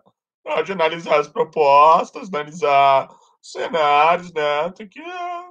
As precisam fazer a coisa certa sempre, né? Isso também é ter prudência. Exatamente isso. E olha, eu não tô falando mal do Moro, eu acho ele um cara sensacional, um cara que tem uma coragem gigantesca. Você também. Só repito, só repito, o ministro Sérgio Moro tá aqui, inclusive, ministro, só entende, ministro, assim, não tô falando mal de você, não. Você foi corajoso na briga com o Bolsonaro. Inclusive, agora tem um fato, ministro. Ser presidente da República implica com que as pessoas entendam qual é o seu projeto. Você tem que demonstrar que seu projeto é viável. E eu não vou, você me desculpa, ficar fazendo militância para você, tá? Sem é conhecer isso. E acho que ninguém tem que fazer. Você não concorda? Acho que ninguém tem que fazer isso, porque a gente já viu, né, o que isso deu de errado nos últimos governos. Né? No primeiro governo da esquerda, tinha muito isso. E logo depois as pessoas fizeram a mesma coisa aí com a direita. Então não quero ser eu essa pessoa ser idolatrada cegamente, né? Muito obrigado, ministro. Perfeito. Diego Moraes obrigado mandou 10 reais disse. É, disse, Renan, vamos trabalhar com vídeos curtos em zap. Meu público não usa Twitter, não devemos idolatrar Moro, vamos. Calma, é isso, sem idolatria. O Moro não vai querer isso. Isso tá, tá acontecendo na revelia dele, você pode escrever. O Ainishada mandou 11 reais e disse: É isso aí, Renan, vamos questionar tudo. É isso. Guilherme Araújo mandou 18,90 e disse: Se os filhos são uns três patetas mosqueteiros do mito, quem seria o D'Artagnan? O índio? Gessler Albuquerque mandou 2 dólares canadenses e 79 centavos. Disse: Precisamos de alguém pelo menos equilibrado. Sim. O Moro é um cara equilibrado. Obrigado. Só isso. Só, não, só não vão ficar assim, idealizando as paradas. Anderley Pastelo mandou 10 reais disse: Eu nunca acreditei no Jair. Acho que peso, o peso do cargo iria fazer. Achei que o peso do cargo ia fazer amadurecer. Não entendo sua visão. Quando o Moro apresentar o projeto dele, minha tendência é acreditar nele mais do que nos outros. Só isso. Então, quando o Moro apresentar o projeto dele, quando o Moro começar a, a demonstrar resiliência no projeto, mostrar consistência, tal, aí você começa uma militância que é super legítima. Agora, você desculpa, você nem sabe. É porque as pessoas não sabem porque ele nunca falou. Varley Miller mandou dois reais disse: Seria o Caiado uma boa opção? Já o conhecemos. Não, o Caiado sempre foge da raia no final. Joker mandou cinco reais disse: Aliás, o Caiado é nos governadores bolsonaristas, né? Joker mandou cinco reais disse: No meu entender, Moro não tem traquejo político. Meu voto vou escolher no último momento, depois de muita análise e reflexão. Maduro. Xibit mandou dois reais disse: Por que tem pouca mulher no MBL? Tem pouca. Tem muitas mulheres membros, tem muitas coordenadoras de cidade e estado mas tem poucas porta-vozes. A gente quer resolver isso através da mulher mulher. Tem, tem, pouca mulher na política em geral, Renan. Não é uma exclusividade do MBL. O MBL tem proporcionalmente Sim. a quantidade de mulheres que participam na política. É. Né? Se na política 15% que participa, na MBL é por aí também. É, porque que é mais plasticidade. Gessner Albuquerque mandou 2,79 dólares é, canadense, disse volta consciente sem ansiedade. Daniel Prado mandou 1,99 dólares, disse prévias da direita e mesmo assim sendo cético. É isso. Cida Abreu mandou 10 reais, disse o Moro pediu para que não levantassem a hashtag para ele, por não ser o momento em respeito à pandemia. Eu votei em Amoedo no primeiro turno e se ele for candidato novamente, eu vou... Porra, o Moro não tá nessa vibe. Não sejam isso, pessoal. E por fim, Ju Parelli mandou 5 dólares, disse... Mas então é melhor chamar esses caras para debater logo. Quando começar a campanha, nem vai poder, porque vai ter que chamar todos. Sabe como é? Não, dá para chamar no ano que vem, 2021. Que é o que a gente quer fazer. Botar todo mundo para discutir Brasil. Para fazer, vamos falar a verdade, é o que a porra do Ciro tá fazendo. O Ciro tá em turnê desde 2017. O, o, os dois, o Renato e o Guto podem comentar. Falando em universidade, palestrando, debatendo. O Bolsonaro, em certa medida, fez isso também. Hum. Agora, a gente tem que juntar essas pessoas, se entender como direito e botar as pessoas para debaterem, dialogarem, mostrar por que o projeto de um é melhor do que o do outro. É isso. Acho que é o último pimba do dia, né? Vamos. Parece que... que... Ah, vamos, vamos fazer. Que, só botando, só botando rapidamente no caso do Moro, não sei se não tá encerrando, só, só comentando isso, a gente tem que escolher gente que está no debate público, que está no debate público no debate político. Né? Tem que parar com esse negócio de a, a, alguém de fora da política. Esse negócio não é tão bom. O cara pode ser, tão, ter, ser bom, mas não é bom, né? A gente viu, por exemplo, vários casos pelo, pelo Brasil e pelo mundo de casos que não deram certo. Por exemplo, Paulo Guedes, o jeito que nunca escreveu nenhum livro sobre economia, ou seja, que não estava no debate político. Então, você chega no Ministério da Economia, ele acha que ele vai dar uma entrevista, vai dar uma palestra, as coisas vão ser aprovadas. Né? Ou seja, alguma coisa não é aprovada, ele já sai de biquinho, fala que o Congresso não, não quer nada. Então, tem que ter gente, eu particularmente, acho que tem que ter gente que está no debate político, está discutindo ideia que você sabe claramente o que ela falou ou não. Né? Senão a pessoa vai estar tá querendo simplesmente, não vai querer uma análise política, vai querer é, campanha eleitoral, né? Que acontece muito por aí em vários outros movimentos, né? Acho que, acho que é isso aí. Vamos, temos mais pimbas aí, ó. Tem mais três pimbas, mas só lembrar que o Guto falou do. O pessoal tá falando que o Guto disse que o Moro foi a favor do juiz de garantia. O Moro foi. O, Moro, o Guto não falou isso e o Moro foi contra. A, a, acho que talvez a crítica do Guto, pra vocês entenderem, a crítica do Guto se refere ao fato do Moro não ter sido tão enfático no enfrentamento ao Bolsonaro quando o Bolsonaro iniciou o desmonte da própria Operação Lava Jato. E o Bolsonaro Exato, fez o desmonte da Lava Jato. Eu a, acho. Não só... passado.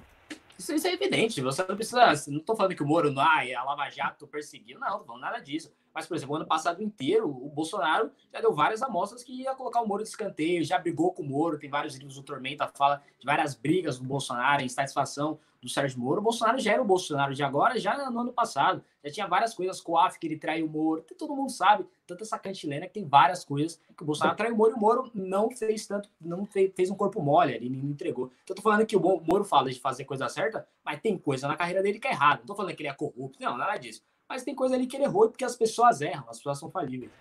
São erros políticos, Guto. E na política todo mundo erra, a gente erra pra caralho. Todo mundo erra porque na política, cara, assim, você vai ter que tomar decisões que não são decisões matemáticas. Decisões políticas, elas são feitas num cálculo político. Qual era o cálculo, eventualmente, do Moro? Eventualmente o Moro tava achando, ó, eu vou ficar com o Bolsonaro aqui esse ano, mas eventualmente eu vou ter força quando eu passar o pacote anticrime para criar um legado, blá blá blá blá. Eventualmente eu posso ser ministro do Supremo, o que eu vou poder maximizar meu poder de atuação, tal. Isso estava na cabeça dele, ele fez um cálculo e errou no cálculo. Vejam, e na política tem isso. Quem falar que só acerta na política tá mentindo pra você. O Moro errou. Caralho, acontece. Ele vai errar, todo mundo vai errar. Quem erra, eu erro, todo mundo erra, caralho. Só o Arthur que não erra. Brincadeira. Nunca errou, velho. Não, por exemplo, o próprio Moro tem várias casas que ele erra e depois ele se conserta. Né? No caso do motim do Ceará, com polícia e o, e o marido, hoje marido da Carla Zambelli pelos meios, o Bolsonaro apoiando o Moro. Inicialmente ele foi lá com um tanque de guerra apoiando, dizendo que era uma coisa boa. Depois ele voltou atrás, falou que era ilegal e tinha que acabar depois não teve tanta condenação para a polícia do Ceará. Então, tipo, na política tem várias coisas. Você erra, acerta, você erra, depois volta atrás, ou você erra, continua defendendo. As coisas são assim. Agora fica falando, ah, fulano é incorruptível. A gente sabe que ele tem uma pauta. Não, a gente já viu várias vezes na história do Brasil gente que falou certa pauta e depois traiu essa pauta. Não é nem o Bolsonaro, qualquer Lula, que já foi anticorrupção, por exemplo, depois mostrou que não era. Então é só calma, bola no chão, esperar a agenda. É só esperar a agenda. Ninguém tá falando que o Moro não serve. Só que a gente não sabe. Só isso. Vamos ler os últimos pimbinhas então. Gustavo Aragão mandou 5 reais e disse: a esquerda PSB, rede PDT, é, é mais palatável do que a esquerda PT para fazer chama. O PT não quer nada. O PT Sim, quer que o Bolsonaro fique. Ah, o Lula, já, Lula já declarou isso. É, e só faz vem... ampla se pedirem perdão pelo impeachment pelo golpe. É, exato. Imagina, não tem esse papo. E é melhor pro PDT. É melhor pra esquerda falar, então o PT vai tomar no cu, é melhor. Bruno Vendetta mandou dois reais disse: Make Chagas Bola great again. Não sei porque great again. Ele, Ele sempre, sempre foi great. great. Always great. André Frota mandou 5 euros e disse: Renan, depois da fuga do Weintraub, não seria de bom tom prender o passaporte do Vacef? Tem que não, meter ele na investigação, né? Ele, ele, não é, ele não é investigado e tem aquela questão lá de inviolabilidade do, do sujeito ser advogado, ele está ali numa relação uh, de cliente ali com o cara. Tanto é que até no caso do Adélio, não investigaram o advogado dele por essas questões, não vai ser nesse daí que vai. Uh, uh, não vai ser nesse daí que vai, que vai investigar, ao meu ver. Até porque agora ele também, esperto que é, já saiu do caso, então, provavelmente não, não, não vão investigá-lo e acho que ele também não vai sair. Hoje, na entrevista na CNN, só rapidamente, ele falou várias vezes que não tinha nenhum tipo de contato telefônico com o Queiroz. E eu até acho que isso seja verdade, para ele ter falado isso com tanta certeza. Ele, obviamente, se comunicava com o Queiroz de outra maneira, pressupondo que ele se comunicava com o Queiroz. Então, o sujeito ali meio que uh, tem noção ali do que pode resvalar nele ou não e já se precaveu. Então, acho que não vai ser o caso de prender o passaporte dele. É, e, é bom olhar, por exemplo, que nem o passaporte do Queiroz foi, foi recolhido, né? Ele que tinha várias investigações poderia fugir, poderia fugir, estava armando plano de fuga, nem o passaporte dele foi recolhido. Agora, provavelmente deve ter sido porque ele foi preso. Mas antes dele ser preso, não tinha nada acontecendo. Então, não vai acontecer provavelmente nada, ao, ao, ao menos envolvendo o passaporte do ACEF. Lucas Henrique mandou dois reais disse, pela irmã do Renan Nunes. Por que, meu irmão? Minha irmã tá, tem um filho aí, a filha, na verdade, vai ficar tarado aí. Espero que seja. Obrigado, Lucas Henrique, pelos dois reais. E Dias mandou cinco reais e disse: Quais os partidos aceitariam dar. Quais partidos aceitariam dar legenda no Moro? Quais? Podemos. Novo. Patriota. Patriota. Ah, o, o, partido histórico da Lava Jato é o Podemos, tá? Inclusive no Vaza Jato tem vários ali, e foi até interceptado uma mensagem do Notas do, do Dallagnol, né? Que nem todo mundo sempre tem um Notas onde você fica mandando mensagem para você mesmo. E já tinha algumas coisinhas ali do Deltan falando que conversou com o Podemos, etc. Inclusive, antes do Bolsonaro, era pro Moro, se o Álvaro Dias ganhasse, era pro Moro ser ministro do Álvaro Dias, né? Em um debate, o Álvaro Dias falou que se ganhasse, o ministro dele seria o Moro, né? Inclusive, ele falou isso antes de falar pro Moro, e o Moro foi pego de surpresa, etc.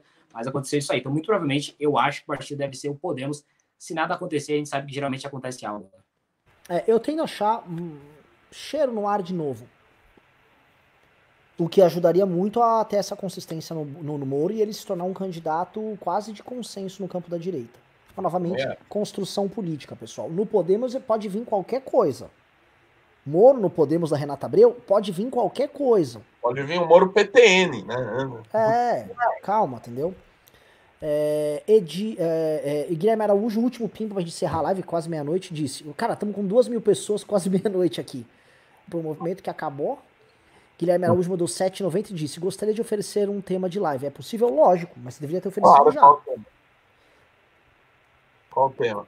Qual quem, tema? Quem foi o último que disse que a gente acabou, Renan? Foi o Augusto Nunes? O Augusto Nunes disse que nós não vamos eleger mais nenhum vereador Nem em qualquer cidade do Brasil. Nem síndico de prédio. Que ele saiba, tá? Que o Ravena está muito bem como síndico de prédio, tá? E o Pavinato também, Renan. Pavinato também, é verdade. Nós dois síndicos. E meu pai é. também, três, tá? E só para falar, os dois síndicos são também pré-candidatos a vereador, tá? Por partidos diferentes. Então, vai tirando onda. No mínimo, o voto dos seus prédios eles têm.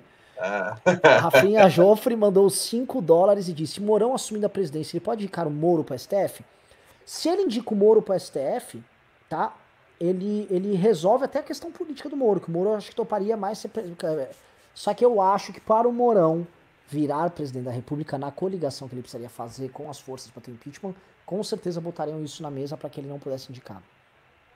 É verdade.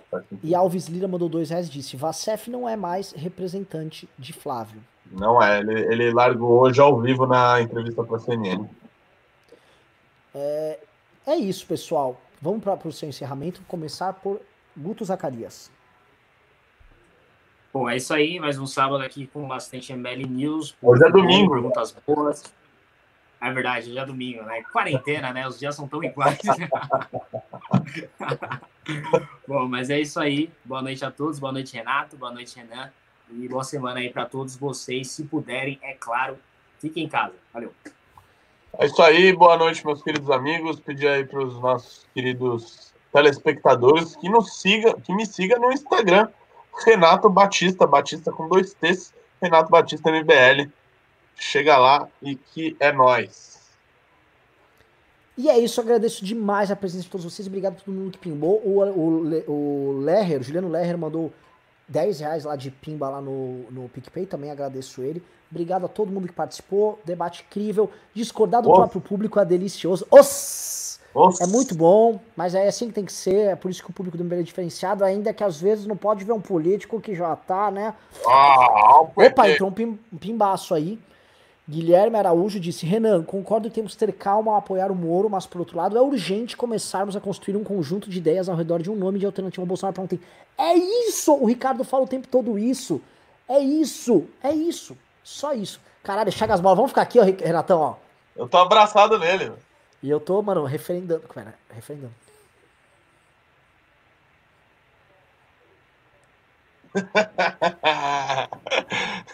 Quem tirou print me manda no Instagram. É. Ó, a Letícia Amaral disse: Renan brigou comigo, mas estou contigo. É isso, Letícia. Temos que discordar tal, mas assim, a única coisa que eu peço para vocês, racionalidade e sem desespero. Vamos com calma, vamos na bola de meia. Na bola de vamos meia tirando o PT. Prudência e sofisticação. Vi Moromínio, já tô de saco cheio. Entendeu? Vamos na bola de meia, vai dar tudo certo. Mas se vocês se comportarem como tonto, de tontos serão feitos, tá? Aqui, este programa foi um oferecimento de Chagas Bola. Chagas Bola, precisou de segurança privada? Precisou levar aquele dinheirinho, mas não pode redeclarar no cartão? Vem com Chagas Bola. Ele conta com os melhores serviços de entrega de dinheiro vivo para parceiros políticos na Alerj. Chagas Bola. Pintou problema? Ele mata no peito. É isso, pessoal. Falando de Chagas Bola, beijos e abraços. Valeu todo mundo. Obrigado, Heitor, por mais uma boa condução aqui da live.